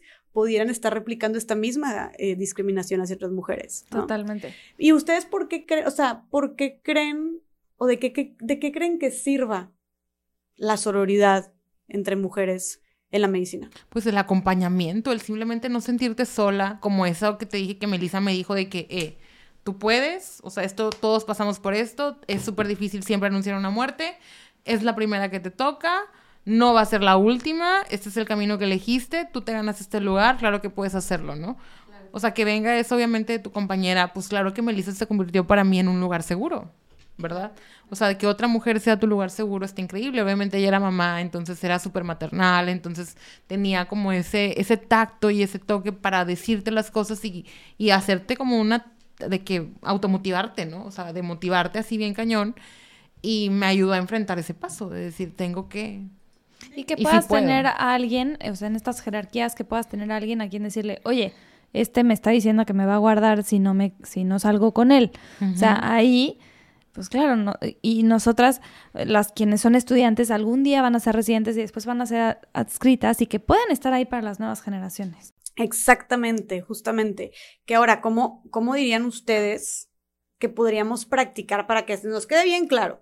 Las mujeres que nos están escuchando, que están en, en la medicina, ¿Cómo puedes practicar tu sororidad, que es el apoyo entre mujeres, el compañerismo entre mujeres, en el día a día, siendo estudiando medicina o siendo doctora? ¿Cómo se ve la sororidad? ¿Cómo se practica? Número uno, no critiques a tu compañera. Déjala hacer lo que ella quiera hacer. O sea, por ejemplo, si tu compañera quiere abrir un OnlyFans y está estudiando medicina, ¿cuál es tu bronca? Déjala. O sea, ella va a hacer lo que ella quiere hacer. Si tu compañera quiere eh, hacer como yo pole dance, ¿cuál es tu bronca? Déjala hacer. O sea, en primero, deja hacer a la otra mujer. Deja tú de ser la fuente de, de las críticas. Eso sería yo creo que lo primero. La otra, pues cree. Créele a tus compañeras cuando pidan tu ayuda, cuando vengan a ti, cuando, cuando acudan a ti a contarte algo, pues no seas quien invalide su voz. Su sentir o su experiencia. Ajá, así es. O sea, mínimo puedes creer. Quizás no puedan hacer mucho de que el miedo y estas ondas a los directivos, pero ya con sentirte acompañada y no sentirte sola, creo que puede hacer un montón de diferencia. Y tu compañera no es tu competencia. Tu compañera jalamos juntas y llegamos más lejos. Qué padre. Siempre. Y, y más en la medicina, que como dijimos, puede exponenciarse. Si de por sí ya las mujeres nos hicieron vernos como competencia en la sociedad en general, creo que esta competencia se podría llegar a exponenciar en lugares donde está toda esta presión y esta, este machismo como es en la medicina. Entonces, qué importante también lo que acabas de decir de cómo juntas pueden jalar parejo. Ahora, otra cosa que dijiste ahorita es como la importancia de, que, de tener estas mujeres a las cuales aspirar y con las cuales acudir, ¿no? Que, que, que por eso también hay que seguir impulsando y ojalá haya cada vez más mujeres líderes o con una voz y autoridad en la medicina, porque qué diferente hubiera sido, o sea, por ejemplo, volviendo al caso de mi amiga esta que, que, me, que me estuvo contando, que está estudiando medicina y que me estuvo contando un chorro de cosas que son básicamente las mismas experiencias que me dijeron ustedes, pero de, en otros lugares, ¿no? Este, que vivía de acoso y de discriminación en la medicina. Y ella cuenta que una vez había un, ella me dice que se llaman los sementales, que son como estos doctores que llevan 50 años de carrera o que tienen 60, 70 años y que son ahí, que son la voz y la autoridad y nadie les cuestiona ni les dice nada. Los que no aceptan mujeres en urología. Por ejemplo, ajá, ajá. Eh, y que claro, y, y, que obviamente aparte, pues llevan todos esos años, obviamente con una, con una mentalidad mucho más retrógrada, machista y misógina. Entonces, este, justo dice que estos llegan a ser incluso hasta los más acosadores y que no puedes tú levantar la voz contra ellos. O sea, que ella intentó una vez levantar la voz, que puso una queja ahí en donde estaba trabajando, donde estaba haciendo sus, sus, donde estaba rotando, y me dijo, güey, me fue horrible. O sea, que la dejaron no o sea, que la castigaron básicamente, obviamente sin decirle, pero que la dejaron no sé cuánto tiempo más en guardia, que la pusieron a hacer un chorro de cosas, a que la reprobaron una materia o que le ponían de que súper mala calificación. Yo de que, güey, estoy haciendo todo lo que tengo que hacer, le ponían súper mala calificación. Entonces es como... Entonces, básicamente lo que hacen es silenciarte. Obviamente, no puedes, o sea, es tu voz contra la de ellos y es como, o te, te aguantas y ellos tienen el poder. Y ellos tienen el poder, exactamente. Entonces, ¿qué diferente hubiera sido, por ejemplo, para mi amiga? Que alguien que estuviera, para empezar, pues si fuera una mujer, bueno, creo que es mucho más probable, mucho menos probable que hubiera sufrido acoso, ¿no? Pero aparte que pudiera ir y encontrar una persona con la que, que, la acompañara, que la reconociera, exacto, que la contuviera. Eh, ¿Ustedes qué opinan de este tema de, o sea, justo cómo hacerle, si se vive tanto acoso en la medicina, cómo hacerle si es tan difícil levantar la voz y que te crean, si hay tantos poderes y jerarquías de por medio? Pues mira, como quiero ahorita afortunadamente ya en el 8M, por ejemplo, han hecho tendederos de acosadores, ¿sabes? O sea, sí han hecho ya, son cosas que en mis, en mis tiempos de estudiante jamás, jamás. Es lo, mismo de juntarnos, o sea, si todas, si todas jalamos, ya no eres la, ay, es la que, la que inventó cosas. No, a ver, aquí estamos, 3, 5, 8, 30, diciéndote que este señor está haciendo esto. Y es, es un Me Too. O sea, eh, nos tenemos que... En la medicina, Sí, sí, es un mito en la medicina, es juntarnos y alzar la voz juntas y nuevamente para eso también estamos en Soy Doctora No Señorita, para poder hacer más ruido y llegar a más personas. Claro. ¿Qué le dirían ustedes a una mujer que en este momento, una, una, una mujer en la medicina, ya sea que está estudiando, que es doctora, que está ejerciendo, que está siendo acosada por sus compañeros o por sus superiores y que no sabe qué hacer y que tiene miedo? Qué difícil. Pues primero, no estás sola. O sea, no estás sola, aunque sea nosotras podemos estar ahí para que te desahogues y darte quizás herramientas. Porque yo a veces me, mandan mensajes y yo les digo que contesten y cómo se defiendan y así. Mínimo para que los sujetos vean de que no soy presa fácil. O sea, me vas a decir, pues te vas a aguantar, cabrón. ¿Sí? Entonces, creo que va parte por ahí porque al principio ni siquiera sabemos cómo reaccionar. La otra es obviamente buscar esa R más o ese superior arriba que sea mujer, que pueda ser tu apoyo. Porque sí debe de haber alguien, o sea, tiene que haber alguien. Y a veces nos encerramos tanto en no va a haber con quién. Nadie me va a escuchar, nadie me va a creer, no va a suceder, va a ser muy difícil y te quedas ahí en ese círculo. Entonces, primero es, sí debe de haber alguien. Busca quién, pero debe de haber alguien a quien tú puedas recurrir. Buenísimo, claro, claro que debe haber. Y como dijiste tú, pues tú, tú empezaste a hacer eso, tú empezaste a responderles, ¿no? A los pacientes. Sí, o sea, literal, yo empecé a responderles, te digo que una vez uno me, se levantó la bata para que le viera el pene y le dije, ay, no, miserias, no, por favor, tápatelas.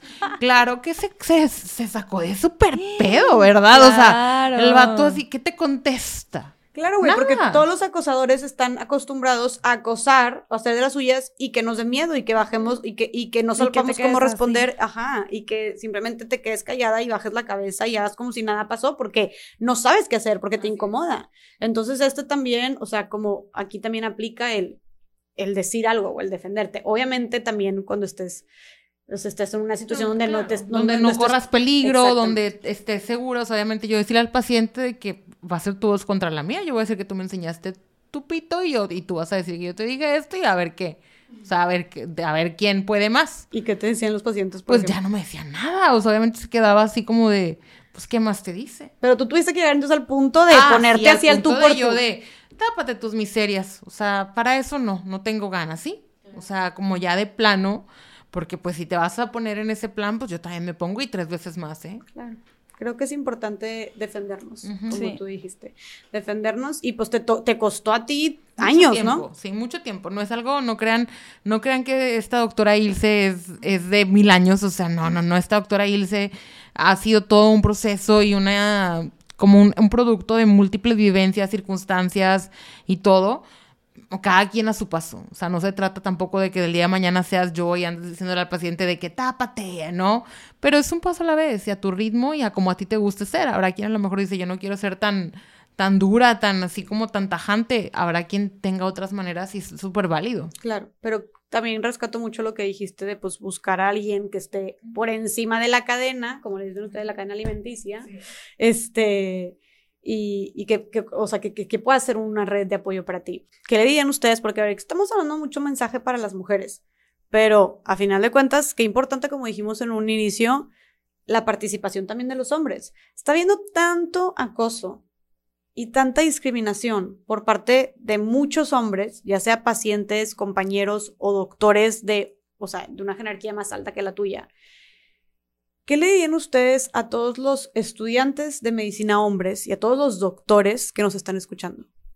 Que sean aliados, que si ven algo que no está bien, por más mínimo que sea, que, también alcen la voz, que estén ahí para nosotras, lo decíamos, ¿no? Hace ratito que si llegan buscando por el doctor y, y, que sí, que a lo mejor no, no necesitamos a alguien que nos respalde, pero en este, en este momento, en este en este tiempo sí nos sirve mucho.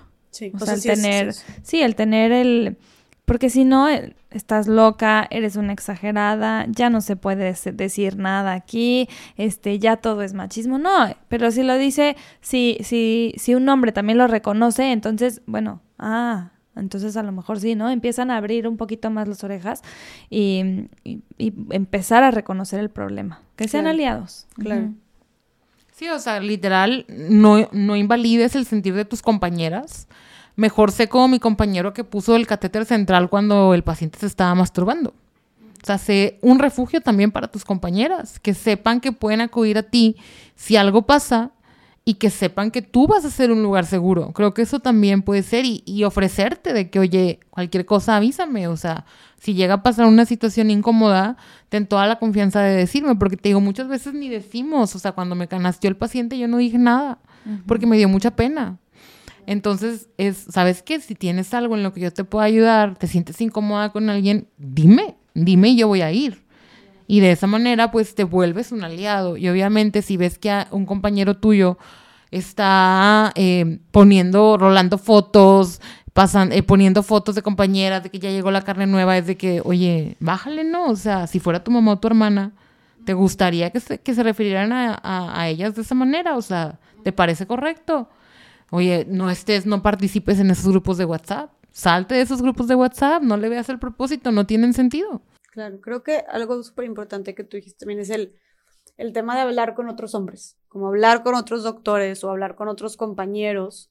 Eh, es, o sea, porque pueden estar, pueden estar ahí y pueden, pueden respaldarnos que eso es súper poderoso y pueden escucharnos y pueden validarnos, pero güey, de nada sirve si los hombres siguen, si, si muchos hombres siguen replicando ajá, todos estos comportamientos. Entonces, que un hombre, y como ustedes lo dijeron, ustedes ya lo vivieron, la diferencia de cuando un hombre le habla a otro hombre, de cuando un doctor en este caso le habla a otro doctor.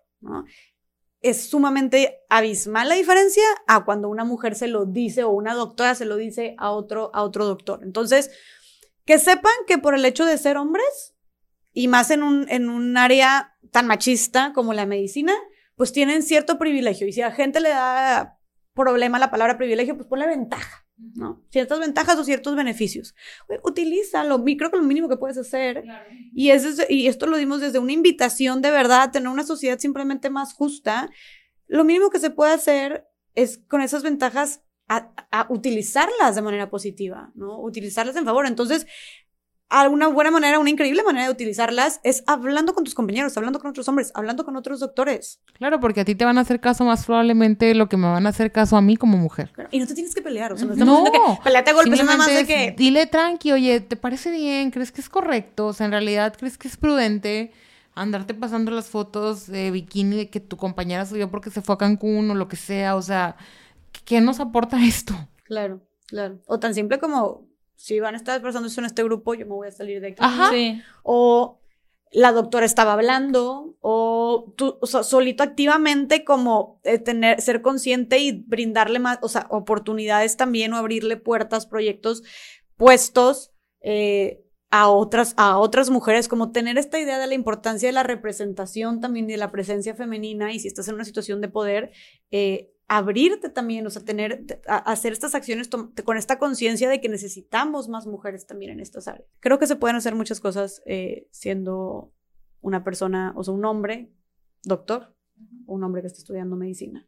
Y bueno, chicas, ahora, otra cosa que no podemos dejar pasar definitivamente es el tema de la brecha salarial, porque sabemos que la brecha salarial, la diferencia eh, de paga entre hombres y mujeres por ejercer el mismo trabajo está presente en todas las, ah, en, todas las profesiones. Pero ¿cómo es en la medicina? ¿Qué tanta diferencia gana un hombre doctor o gana un doctor a una doctora? Sí existe esta brecha por lo que te mencionábamos desde hace rato de que hay ciertas especialidades que están hechas para hombres, como las quirúrgicas, y las especialidades quirúrgicas siempre son mejor pagadas.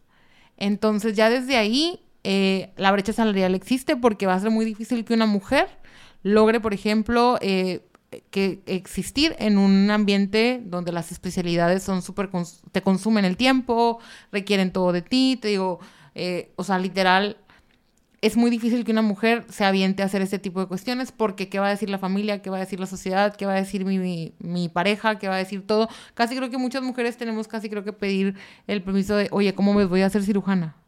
¿Te avientas? No muchos hombres van a tolerar eso. Entonces ya desde ahí la brecha salarial es bastante importante. La otra, pues los puestos. Los puestos que ocupa una mujer no son iguales a los que ocupa un hombre. Entonces desde ahí también la brecha salarial es bastante importante y pues cosas como la maternidad, de que quieras que no las mujeres médicas van cargando con mucha culpa cuando son, cuando son mujeres y son mamás, de que, oye, si a mí me preguntaban que quién iba a cocinar a mi esposo, imagínate dónde están tus hijos ah, no vas a, te perdiste el festival de tu niño porque estabas en, en una cirugía, qué mala madre eres. ¿Sabes? Fíjate que afortunadamente, o sea, el, IMSS y, todas estas instituciones tienen los sueldos fijos, entonces ahí no hay tanto problema. Creo que es más lo que dice Ilse en las especialidades, que las mujeres tenemos especialidades menos pagadas, pues sí, menos pagadas, y los puestos de liderazgo, ahí es donde está el, el mayor problema. Y que las especialidades mejores pagadas son más difíciles para, o sea, son más difíciles que las mujeres accedan a esas especialidades por no solamente las exigencias, sino también supongo que como dijimos, pues todo lo que conlleva estar ahí. Claro, y te digo que la culpa de la maternidad se la achaca a la mujer, pero no al hombre. O sea, a un hombre nunca le van a decir de que, ay, te perdiste el festival de tu hijo, qué mal padre eres. A un hombre no le van a decir. O no le va a decir a sus oye, eh, voy a ser cirujano. ¿Estás de acuerdo? Ajá. ¿Todo bien? ¿No? Oye, piensas ser cirujano, pero luego, ¿cómo le vas a hacer si te casas? ¿O cómo le vas a hacer si tienes hijos? A un hombre nunca le van a cuestionar eso. Jamás. Entonces, un hombre no la piensa dos veces. O bueno, al menos no, no piensa. No ese es el motivo de, de, escoger su especialidad. O sea, él lo pensará de, ¿me gusta no me gusta? Me veo haciéndolo, no me veo haciéndolo, pero no es de, ay, ¿cómo le voy a hacer cuando esté casada y cuando tenga hijos? ¿Qué explicaciones voy a dar? La gente me va a ver mal. O sea, no, simplemente el hombre lo hace porque le gusta. Y la mujer tiene que ver primero. Diez mil desafíos, diez mil retos, sí. Y que ya son demasiadas cosas las que tienes que ver en la especialidad como para todavía aparte encargarte de toda esta carga social.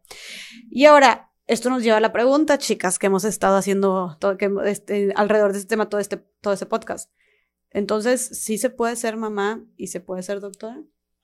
Sí, sí, sí se puede. sí, sí se puede, sí se puede, pero si ocupas una red de apoyo y un esposo que, que, te apoye, o sea, porque eso sí, o sea, cuando a mí me dicen de que, oye, pues que lo que va a cenar tu esposo, mi esposo tiene manos, es un hombre funcional, o sea, obviamente ahorita si yo tengo compromisos laborales, justo pues te digo, tuvo un intento de suicidio, yo lo fui a dejar a Torreón y ahorita aquí estoy.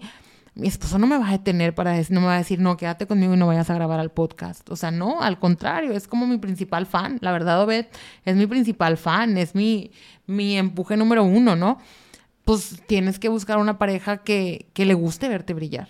O sea, que, que, que, que le encante verte brillar. Que diga, esa es mi esposa. Y te digo, Obed, pues me ve que si el tubo, que si el el tuerque sin moverse las nalgas, que si bla, bla, bla, o ves lo ve como de, pues qué padre por ti que, que encuentres eh, algo que te satisfazca y estés feliz y estés tranquila, ¿no? Pero sí es bien importante eso de que tengas una red de apoyo. Yo creo que en todas las carreras, o sea, si vas a, si quieres llegar a, si eres ambiciosa y quieres llegar a altas, altos mandos, altas cosas, siempre vas a necesitar justamente una pareja que sea eso, una pareja, un equipo. Eh, y, y, hablar de la paternidad, la paternidad responsable. A ver, mamá y papá ponen lo mismo, ponen lo mismo de genética, ¿no? Entonces, eh, y también en la crianza, a lo mejor ahí también se pueden hacer acuerdos y decir, bueno, ¿sabes qué? Yo, este, como mujer, yo quiero trabajar más y en la crianza eh, a lo mejor el hombre se queda o entre los dos 50-50 o contratamos a alguien, o sea, sí tenerlo bien platicado pero claro que se puede, yo creo que todo se puede siempre y cuando eh, te, o sea, tengas a tu pareja que es un equipo, obviamente creo que con un, un hombre eh, que espera que te quedes en casa, pues no, a menos que ese sea tu sueño, que digas, ah, pues quiero estudiar medicina, pero el rato la verdad es que me quiero quedar en mi casa, que también cada quien puede decidir. Em, pero sí, claro que sí se puede. Claro, creo que, y digo, yo también preguntaba, obviamente, para conocer sus respuestas fundamentadas, pero era como, se puede ser y ser doctora. Claro, y tenemos un chorro de ejemplos de que, de que, hay, de que hay muchísimas doctoras siendo también mamás. Pero algo que ustedes mencionaron creo que es clave y ahí están las estadísticas que lo demuestran. Un estudio que hizo, que se hizo de la revista Fortune, que puso a las 500 mujeres eh, más empresarias más exitosas de Estados Unidos. Les preguntaron a nivel nacional, les preguntaron que cuál había sido la clave de su éxito profesional a estas mujeres. Todas, excepto una, estaban casadas. Y el 90% de estas mujeres contestaron que algo clave para su éxito profesional había sido el compañero de vida que habían, con el que habían elegido estar. Es, yo no, sí, o sea, no, no, no me visualizo ahorita en eh, yo que las redes, que el show y que el twerk y que el poli, bla, bla, bla, si yo no tuviera un esposo que me deja hacer. O sea, me deja hacer. y, y, y, creo que esto siempre lo decimos, pero creo que lo hago todavía más hincapié en la medicina. Porque estás, es algo que te consume tanto. Y yo tengo este, un amigo mío de toda la vida, Emiliano, saludos, anda con una chavaza que está estudiando medicina, Ana Ceci, saludos. Y... Ah, también. ¿Eh? También Ana Ceci. Ana Ceci también, mira. sí, sí, sí.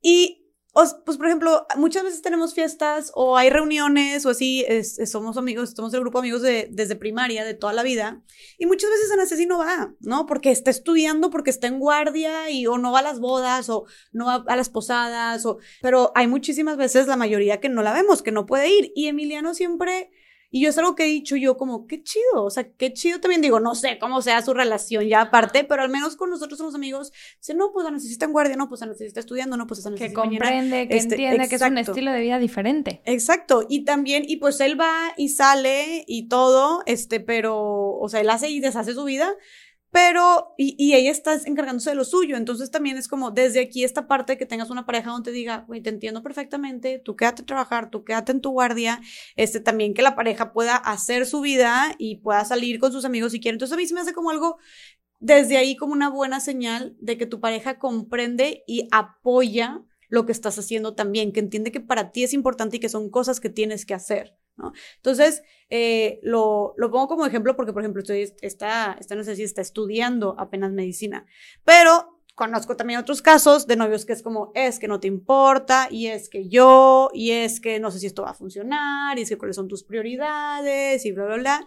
Entonces, también creo que desde ahí hay que poner foco rojo, insisto, siento que en medicina todavía mucho más, ojo, mujeres, porque porque es una realidad que es mucho más demandante y es mucho más desgastante, punto. O sea, que cualquier otra profesión. Entonces, todavía más atenta a la, a la persona con la que elijas pasar tu vida, si es que eliges pasar tu vida, ¿verdad? Sí, que entiendan las guardias, que entiendan las urgencias, que entiendan que el paciente está por delante de todo.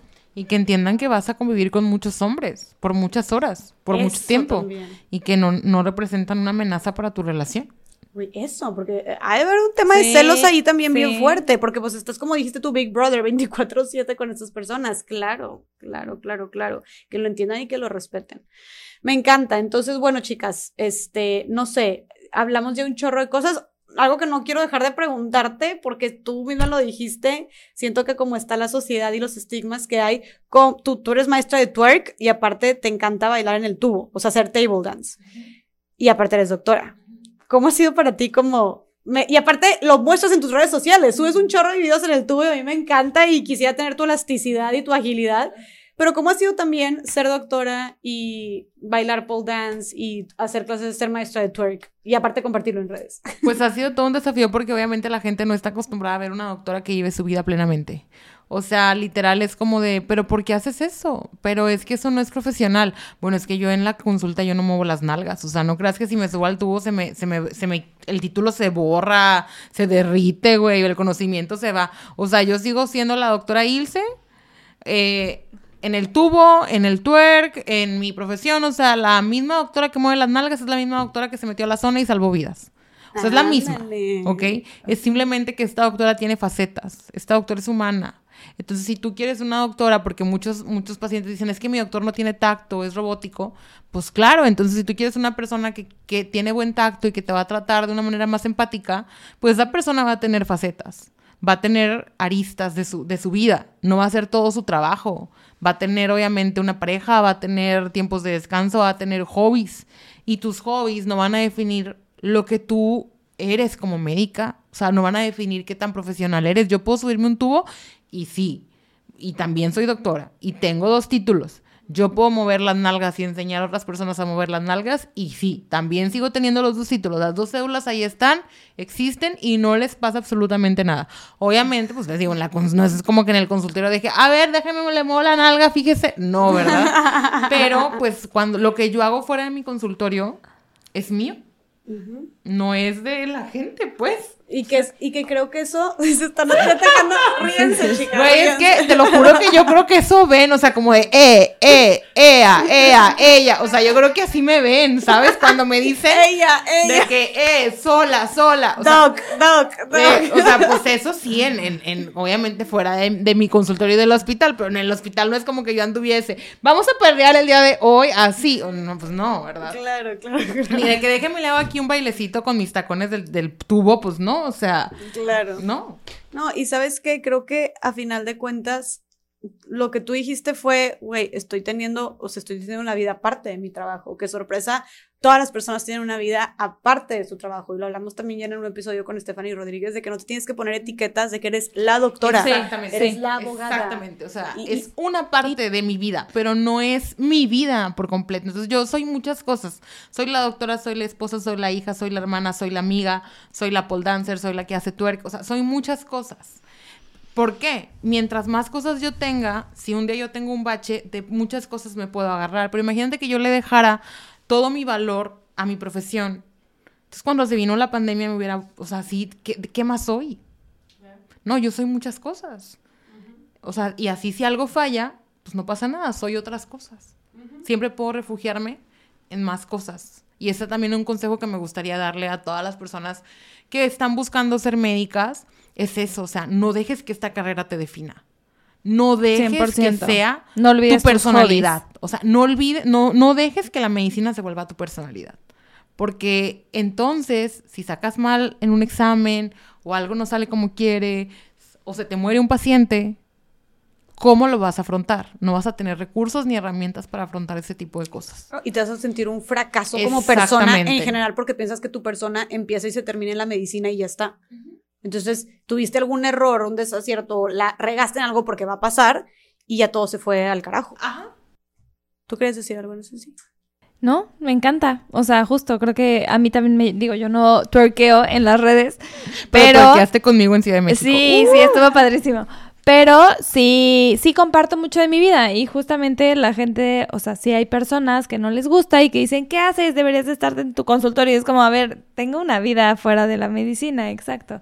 Y diversificar, diversificar también económicamente, obviamente, pues, claro. Eh, tanto para como dices, si tienes un bache en una cosa, bueno, tienes de otras cosas de donde agarrarte, tanto eh, como hobbies y, en qué pasar tu tiempo, como económicamente también creo que es bien importante. Pero se puede diversificar siendo doctora, o sea, mírala, mírala, o sea, mi, comadre. Claro que No, claro. Es lo más inteligente. Es lo que tienes que hacer porque como doctor, o sea, tus manos te van a acabar en algún momento. Claro. En algún momento ya no vas a poder dar consulta, entonces tienes que tener otras cositas.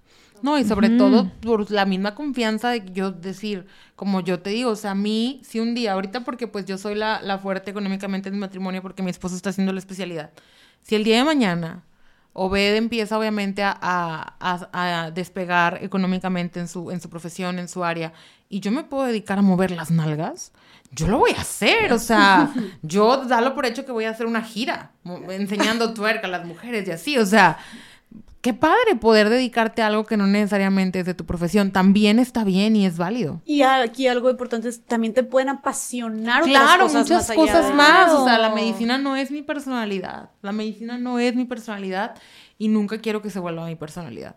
Ok, me encanta, me encanta. Sí, creo que generalmente a las mujeres, o sea, nosotros solitos nos solemos meter en un cajón y la gente también nos, exige así, encasillar en algo y si te sales de esa caja es ¿por qué te sales? E insisto, creo que todavía más, yo hago mucho hincapié en la medicina porque creo que todavía son, son carreras que como son mucho más exigentes y es como mucho más tema de seriedad, profesionalismo, formalidad, porque estás tratando con la salud de las personas, con bien. Entonces, la gente todavía te exige más y más credenciales y más como apariencias y más formas de ser o de verte. Entonces, siento que todavía en la medicina, como dijeron ustedes, puede todavía reducirse más a eres doctora y ya, y no hagas nada que pueda atentar contra esta imagen de, la doctora seria formal. Sí, es también romper el estereotipo, el estereotipo de que sí, súper formal, el señor viejito, a ver, no, aquí tienes una doctora chingona que además tuerquea, o sea... Ajá, y, le gusta y no lo va a dejar de hacer porque a ti no te guste. O sea, y esa es la otra, que defiendas quién eres siempre. Claro, claro. Independientemente de todo. Huevo, una doctora también activista que hace TikToks, ¿no? Y que liderea una colectiva. Ah, sí, que también le bailo al TikTok y es lo de se enojan. Ah, sí, se enojan cuando das información, te lo juro que la gente tiene una bronca cañona cuando das información y estás bailando. Yo no sé por qué. Vato, pues sé bailar. Soporta. Pero, por ejemplo. Soporta. soporta. Se bailar y tuerquear. Sí, o sea, soporta. Pero a ti te dicen cosas, por ejemplo, cuando estás bailando. Sí, pero yo ni siquiera subo nada, o sea, no, ni cerca de lo de Ilse. Pero. pero la gente no le gusta, o sea. Eso sí, me dicen cosas de, eres una doctora, compórtate como una doctora, este, ay, ¿cómo te van a creer, pinche niña? O sea, sí pero bueno, hay, hay, de todo y hay para todos. Y tú de que hermano hermana se llama marketing y me estoy subiendo al tren de la viralidad. Gracias, sí. Una estrategia de tacones de 13 centímetros de que, ¿qué? Ay, que en el tuve que. Disculpa. Qué risa. Oigan, no, me encanta. Me encanta el, el mensaje de que la medicina no te defina, que no sea tu única pasión. Buscar que no sea en algún punto tu único ingreso también y no perderte solamente en el título de ser doctora, ¿no? De ser médica, que eres muchísimas más cosas y esto va para todas las mujeres, más muchísimas más cosas más allá de tu profesión y que qué importante tener también todos esos otros cimientos y otros pasiones, intereses, categorías, porque eventualmente si tu trabajo falla, algo en tu trabajo, ya sea que desde que te despidan hasta que se te muera un paciente o hasta que no estés satisfecho, tu vida no se va a acabar ahí, tu persona no se va a acabar ahí y no es menos válida ni importante ni una fracasada porque tuviste un fracaso en tu trabajo, ¿no? Y ahora, antes de empezar a concluir, eh, yo quisiera decirles, chicas, preguntarles, ¿por qué hablamos ya de, la neta? Si yo ya respetaba antes a, a las doctoras y a los doctores, o sea, la medicina en general, Ahora muchísimo más. Y no se diga a mis hermanas doctoras, o sea, específicamente médicas, mujeres, ¿no? Con todo lo que tienen que vivir, todo lo que tienen que pasar, güey. O sea, si de por sí ya es bien pesada la carrera, se sabe, se sabe. Ahora todo este tema de tener que echarle todavía tres, tres veces más ganas que un hombre, que tener que estar validando todo el tiempo que sabes que tienes capacidad, que tienes talento, este, tener que estar buscando cómo levantar la voz, de soportar el acoso, de soportar la discriminación, de soportar la cosificación, la sexualización, de todo, la brecha salarial, el, el estar pensando, porque esta, ojo, esta amiga mía también me dijo que ella quiere estudiar otra especialidad por el, nada más por el, o sea, por el hecho de una especialidad como la que ustedes dijeron, dermatología o, o la pediatría. Pediatría, dijo dermatología o pediatría porque dijo, sí, hay más mujeres ahí y la verdad es que me siento más a gusto ahí. Me gustaría, creo que me dijo cirugía o no sé qué otra cosa, pero dijo, no, esa, puros vatos, neta, no jalo, como con lo que he vivido hasta ahorita es suficiente y neta no jalo. Yo dije, qué triste. Que limite su potencial. Qué injusto. Y claro, y no la culpo a ella. Y pero no es la única muchísimas habrán, porque por eso esas especialidades siguen siendo pues con más mujeres. Claro, güey, porque si dicen, no me la fleto, o sea, no, y no me la fleto, no en el sentido no me la fleto. de lo académico, sino el ambiente hostil en el que te vas a ver envuelta si estás en una especialidad de ese tipo. Exacto, y qué injusto que una mujer literalmente dije, wow, esta amiga con todo su potencial, porque aparte es, es brillante, este, esté literalmente cambiando su plan de vida a lo que se va a dedicar de que su especialidad, algo tan importante como la especialidad, por el machismo. O sea, literalmente por mero machismo y misoginia, porque tal cual dice que por eso no está, o sea, que por todo lo que ella vivió siendo en el internado y estudiando, dice mejor me enfoco a otras especialidades donde estén puras mujeres, ¿no? O de, donde prevalezcan las mujeres. Solo que voy con todo esto, viendo todo lo que tienen que, todo lo que tienen que atravesar las mujeres doctoras, las estudiantes de medicina, entonces, chicas, ¿por qué sí ser doctora? O sea, ¿vale la pena ser doctora en México? O sea, ¿por qué sí deberían de estudiarlo o por qué no? Ala. Piénsalo, piénsalo. no, es que... mira, vale la pena ser doctora, pero no trabajar en una institución pública. ¿Sabes? O sea, eso es lo que, o sea, ser médico o médica, porque ahora sí voy a incluir a los hombres en este punto, ser médico o médica en una institución pública de este país no lo vale. O sea, ahí sí para mí no lo vale. Sí, ser médica en tu práctica privada, eh, qué cool. O sea, como que te digo, yo me estoy reconciliando mucho con mi, con mi carrera, ¿no? Porque te digo, llegó un punto en el que quedé asqueada y viene el episodio de intento de suicidio de Obed y mi conocimiento ayuda a que Obed esté vivo hoy y es como este reconciliarme con esto. Y que bueno, mi práctica privada yo sí la disfruto, el consultar, el no tener pacientes graves ahorita, el decir nada urge, puedo estar aquí tranquila y saber que nadie me va a llamar y me va a decir, mi familiar se está muriendo, ¿dónde estás? O sea, porque si no, pues con la pena, pero con el celular aquí como de a ver qué onda, o sea, me están marcando, hay alguna urgencia, no, porque literal así es la vida de eh, las doctoras o los doctores que, que, que, tenemos especialidades muy demandantes, pues. Depende mucho, o sea, en una institución, la verdad, yo no me volvería a parar. O sea, bueno, nunca digas nunca porque lo dicen que así, pero se me hace muy difícil por lo mucho que sacrificas, el poco sueldo que recibes y el abuso al que te ves expuesta, que fue la razón por la que yo renuncié, que a mí un paciente me pegó. Entonces, dejas mucho, o sea, literal, el paciente me aventó a mí adentro del consultorio, me volví a sentir como la Ilse inexperta a la que la acosaban, súper vulnerable, porque era su voz contra la mía, la puerta estaba cerrada y nadie vio.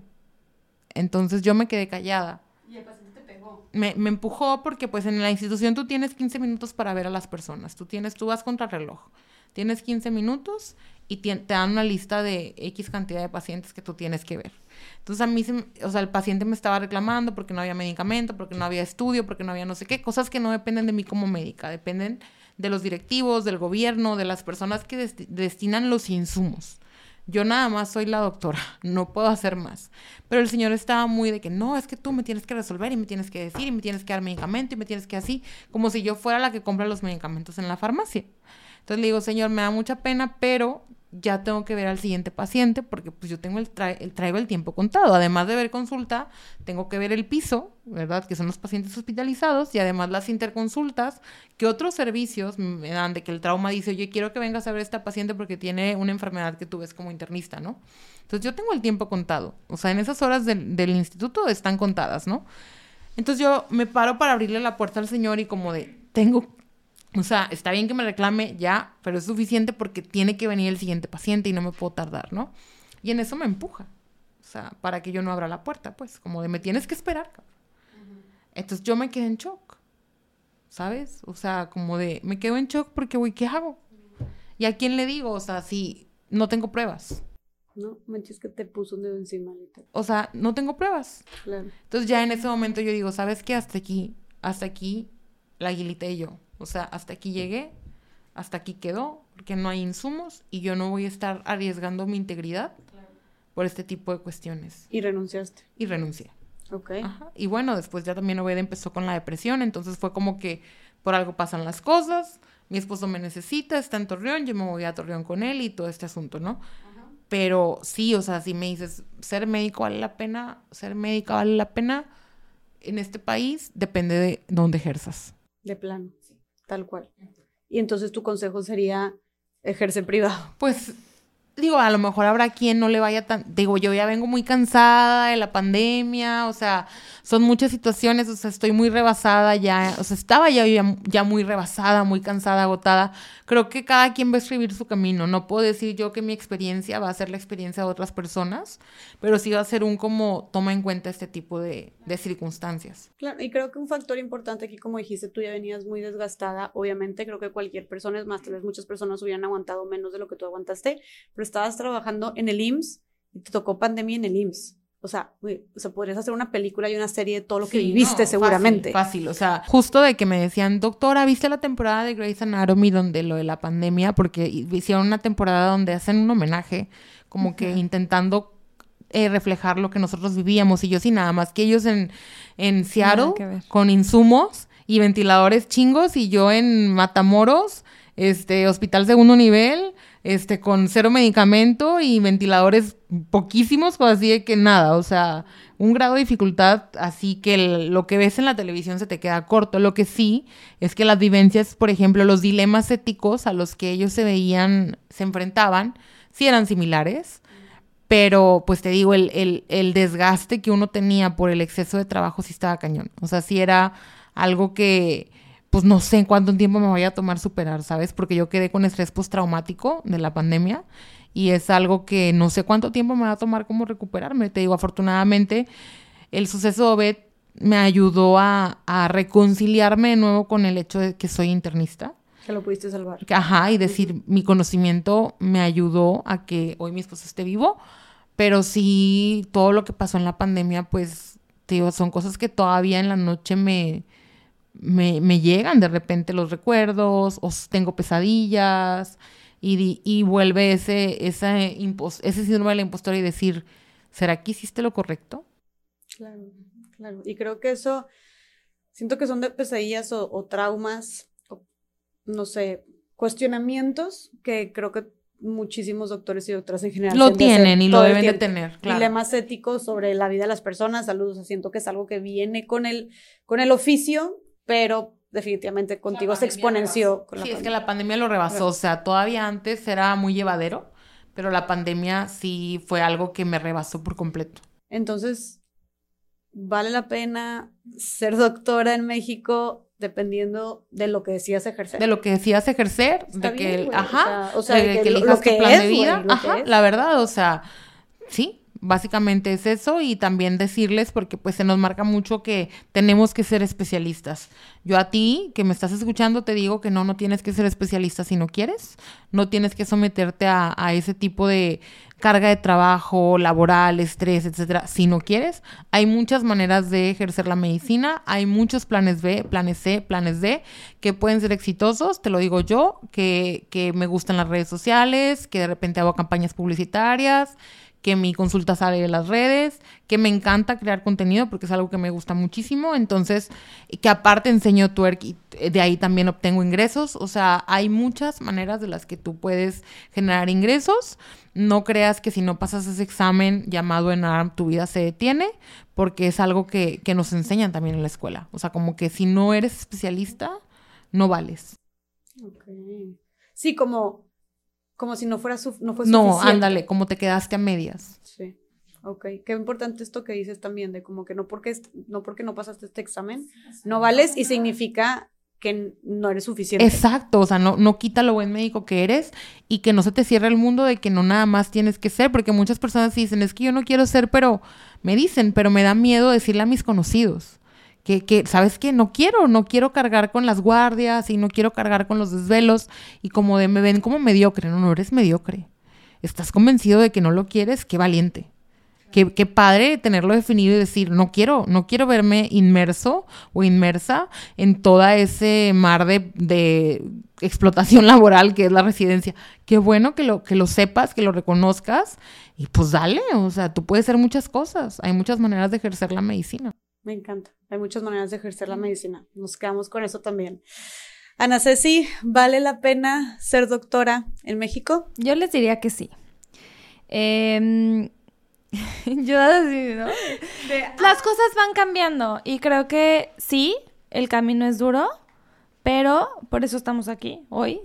Eh, por eso nosotras en nuestra práctica médica también estamos constantemente eh, incluyendo a las mujeres, siendo ya sea a lo mejor como una representación para las estudiantes, estando ahí para ellas, para las estudiantes, para las residentes, y nosotras podemos ser el cambio. Creo que es no huirle al problema, sino voy a ser parte de la revolución.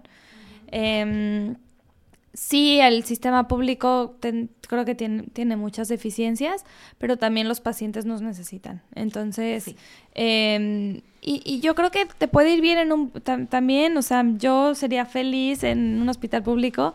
Em, desafortunadamente gen- en genética no hay mucho espacio, pero eh, sí, o sea, es, es dependiendo cuál es el estilo de vida que quieres, qué es lo que buscas y, también que todo es temporal, o sea, el internado es temporal, la residencia es temporal, el maltrato también va a ser temporal y como les digo, cada vez creo que es menos, cada vez podemos alzar más la voz y vas, o sea, no, no, no es tan catastrófico como lo que les hemos contado hoy, este, mm, y más bien ser el cambio. Yo les diría, sí, vamos y vamos a- con, con ovarios y vamos alzando la voz de todo lo que veamos que no está bien. Y Ceci tiene razón, desgraciadamente sí, que yo creo que esa fue la razón por la que no renuncié en la pandemia. Los pacientes nos necesitan. O sea, ¿quién los iba a atender si especialistas renunciábamos? O sea, en realidad esa gente no tenía acceso a un hospital privado. Y en Y los públicos está padre porque tienes mucho volumen, tienes muchos pacientes. Para aprender y, aprender ajá, mucho, bastante y agarrar muchísima seguir experiencia. actualizándote, Ujú. sí. Entonces, creo que las dos partes de la medicina tienen cosas muy bonitas. Buenas y malas, todas, ajá. Pero sí, creo que eso fue lo que me mantuvo a mí en la pandemia. Y por eso les digo, o sea, mi experiencia no la tomen como tan a pecho porque viene desde un lugar de mucho cansancio y fatiga. Pero eso fue lo que me mantuvo en el hospital, o sea, de decir, ¿quién va a atender a estas personas? Y a lo mejor mucha gente me decía, pues no, pon- no te pongas, no pongas eso encima de ti, de tu salud mental, pero pues también era como una situación especial fuera de, de lo común, o sea, era una crisis en la cual a lo mejor yo podía estirar la liga de mi, de mi tolerancia un poquito más para hacer un cambio desde mi trinchera, que fue bastante importante. Claro, Bastante importante. Y tú ahorita que decías, no sé si que los pacientes los necesitan, ¿cuál es la parte más bonita de ser doctora? Para mí, o sea, bueno, desde yo, desde genética, eh, es poder dar una respuesta. Yo veo pura enfermedad rara Entonces son pacientes que llevan 5, 8 años en una odisea diagnóstica y el que ya les puedas dar la paz de, ok, tienes este diagnóstico con nombre y apellido, eh, da mucha paz. O sea, creo que es como un respiro, aunque desafortunadamente también en mi área no hay mucho tratamiento, por lo menos el ya saber, ok, es esto y puedo esperar esto, esto y esto, ya no me está saliendo, porque a veces tenemos como la puntita del iceberg de un iceberg y después empiezan a salir otras manifestaciones y es como, bueno, ¿y ahora qué va? O sea, porque son síndromes que, tienen muchas manifestaciones. Entonces ya el poder saber, ok, es esto y voy, tengo que esperar esto y tengo que prevenir complicaciones en esto, esto, em, pues es muy reconfortante para el paciente y para la, para la familia. Claro, me, me, me, me pareció bien padre lo que dices de dar respuesta, porque también qué cansado estar buscando constantemente algo y nada más que no te sepan decir, además algo que tiene pues que ver con Pues como lo que hablabas con Raquel, qué cansado estar como eh, pidiéndole a un médico que deje de poner el peso encima de tu salud. Claro. No, y, y en, este, en estos casos, como estos casos raros, enfermedades raras también, qué cansado y qué costoso. Sí. Sí, también. Muy. Estar persiguiendo por años un diagnóstico quién sabe cuánto tiempo, energía y dinero estás, estás también. Entonces, qué bonito el poder dar, el poder darle respuestas a las personas, ya sea buenas o malas, pero es, es una respuesta a final de cuentas. Sí. Sí. De verdad que, o sea, el tener un diagnóstico, aunque sea una mala noticia hasta cierto punto, ya tiene certidumbre de algo. Sí, es para ellos es una buena noticia porque ya tienen una respuesta. Entonces es lo que más te gusta a ti de, de, tu profesión de ser doctor. ¿Y a ti dice qué es lo más bonito de ser doctor? Pues lo más bonito es literal que transformé mi conocimiento en herramientas para que mi esposo hoy esté vivo. Yo creo que ese es mi mayor logro como médica internista, es que el conocimiento que yo adquirí me permitió mantener a mi esposo con vida. Eso es algo muy bonito. Creo que también el con mi enfoque, con el enfoque no pesocentrista, el ser un espacio seguro para muchos pacientes que como tú lo hablaste con Raquel, pues no tienen lugares, no tienen con quién sentirse de que alguien los va a escuchar y va a validar su sentir como paciente y va a buscar respuestas y va a buscar y proponer soluciones. O sea, creo que el enfoque en el que manejo es algo que a mí me gusta mucho porque eh, en realidad los pacientes saben y ven que pueden mejorar su salud, su salud independientemente de que no cambie su peso. Entonces creo que eso es algo a mí que me da mucha satisfacción. Este, y en la pandemia, pues obviamente el saber que me, la, me, me, puse los ovarios y me lo aventé, ¿verdad? De decir, pues ahí estuve cuando, y porque sabes que voy a formar parte de la historia, ¿sabes? O sea, las fotos de mías con el traje, yo tengo mis máscaras, mis caretas, todas guardadas, o sea, porque las voy a enmarcar en algún lugar y formé parte de este suceso. fue algo histórico. Fue algo histórico, o sea, cuando pasen años, es de que sí, yo estuve ahí, y lo vi con mis ojos y todo. Qué chingón. Entonces eso consideras que es lo más bonito Ay, chicas, pues qué bonito. Me gustó que cerramos como con esta parte, cerrar con esta parte como de inspiración y de esta parte que también ustedes dijeron, a ver, oigan, sabemos que aquí en este podcast nos encanta visibilizar las problemáticas sociales que muy normalizadas están.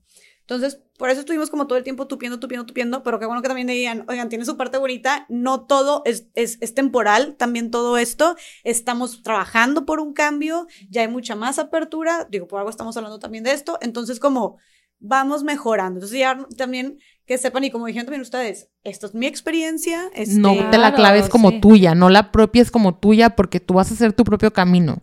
O sea, que no crean de que, ay, la doctora dijo que está súper feo el asunto. No, no, o sea, ah. estamos hablando obviamente de un tema delicado. Teníamos obviamente que darle cabida a muchas eh, problemáticas, pero que sepas también que mi experiencia no tiene que ser la tuya. O sea, que a mí me haya ido mal en la institución por el desgaste y todo no quiere decir que a ti te vaya a pasar igual.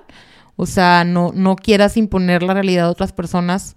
No, o sea, que no sea la tuya, es bien importante y pues toma lo que te sirva de este, de este episodio para ti. Claro. Buenísimo. ¿Tú quieres dar un último mensaje? No sé si. Pues gracias por escucharnos, eh, gracias por invitarnos. Sí. Em, y, creo que lo, mismo que hemos estado repitiendo, alzar la voz, eh, en mí tiene una aliada, eh, estamos con Soy Doctora, no señorita, también para cualquier cosa. Este, y, y pues toda la admiración para las doctoras. Toda la admiración para las doctoras, de verdad, toda la admiración para las doctoras, para las estudiantes de medicina también, este, pues que le echen muchas ganas. Sí. y que se inspiren en mujeres como ustedes, que la sigan, compártanos sus redes sociales también. Ya dijiste, soy doctora no señorita. Soy doctora no señorita y yo estoy como doctora Ana Ceci y para cosas de genética, doctora Ana genetista Ah, ok. Oye, pero soy doctora, no señorita, no está en ñ. O sea, es eh, Senorita. Ok, o sea, con Ns. Y también está la página de internet en donde nos pueden contactar. O sea, bueno, yo estoy al pendiente del Instagram, pero por cualquier cosa está la página de internet. Ahí tenemos testimonios también, nos pueden mandar sus testimonios. Este, y si tienen alguna problema o lo que sea, ahí también están las cosas para contacto. Y que se metan a ver los testimonios. Sí, ¿no? porque está cañón. Sí. Ok, es parte de generar esta conciencia. Como que ya estamos poniendo en pantalla todas las, todas las redes que mencionaste.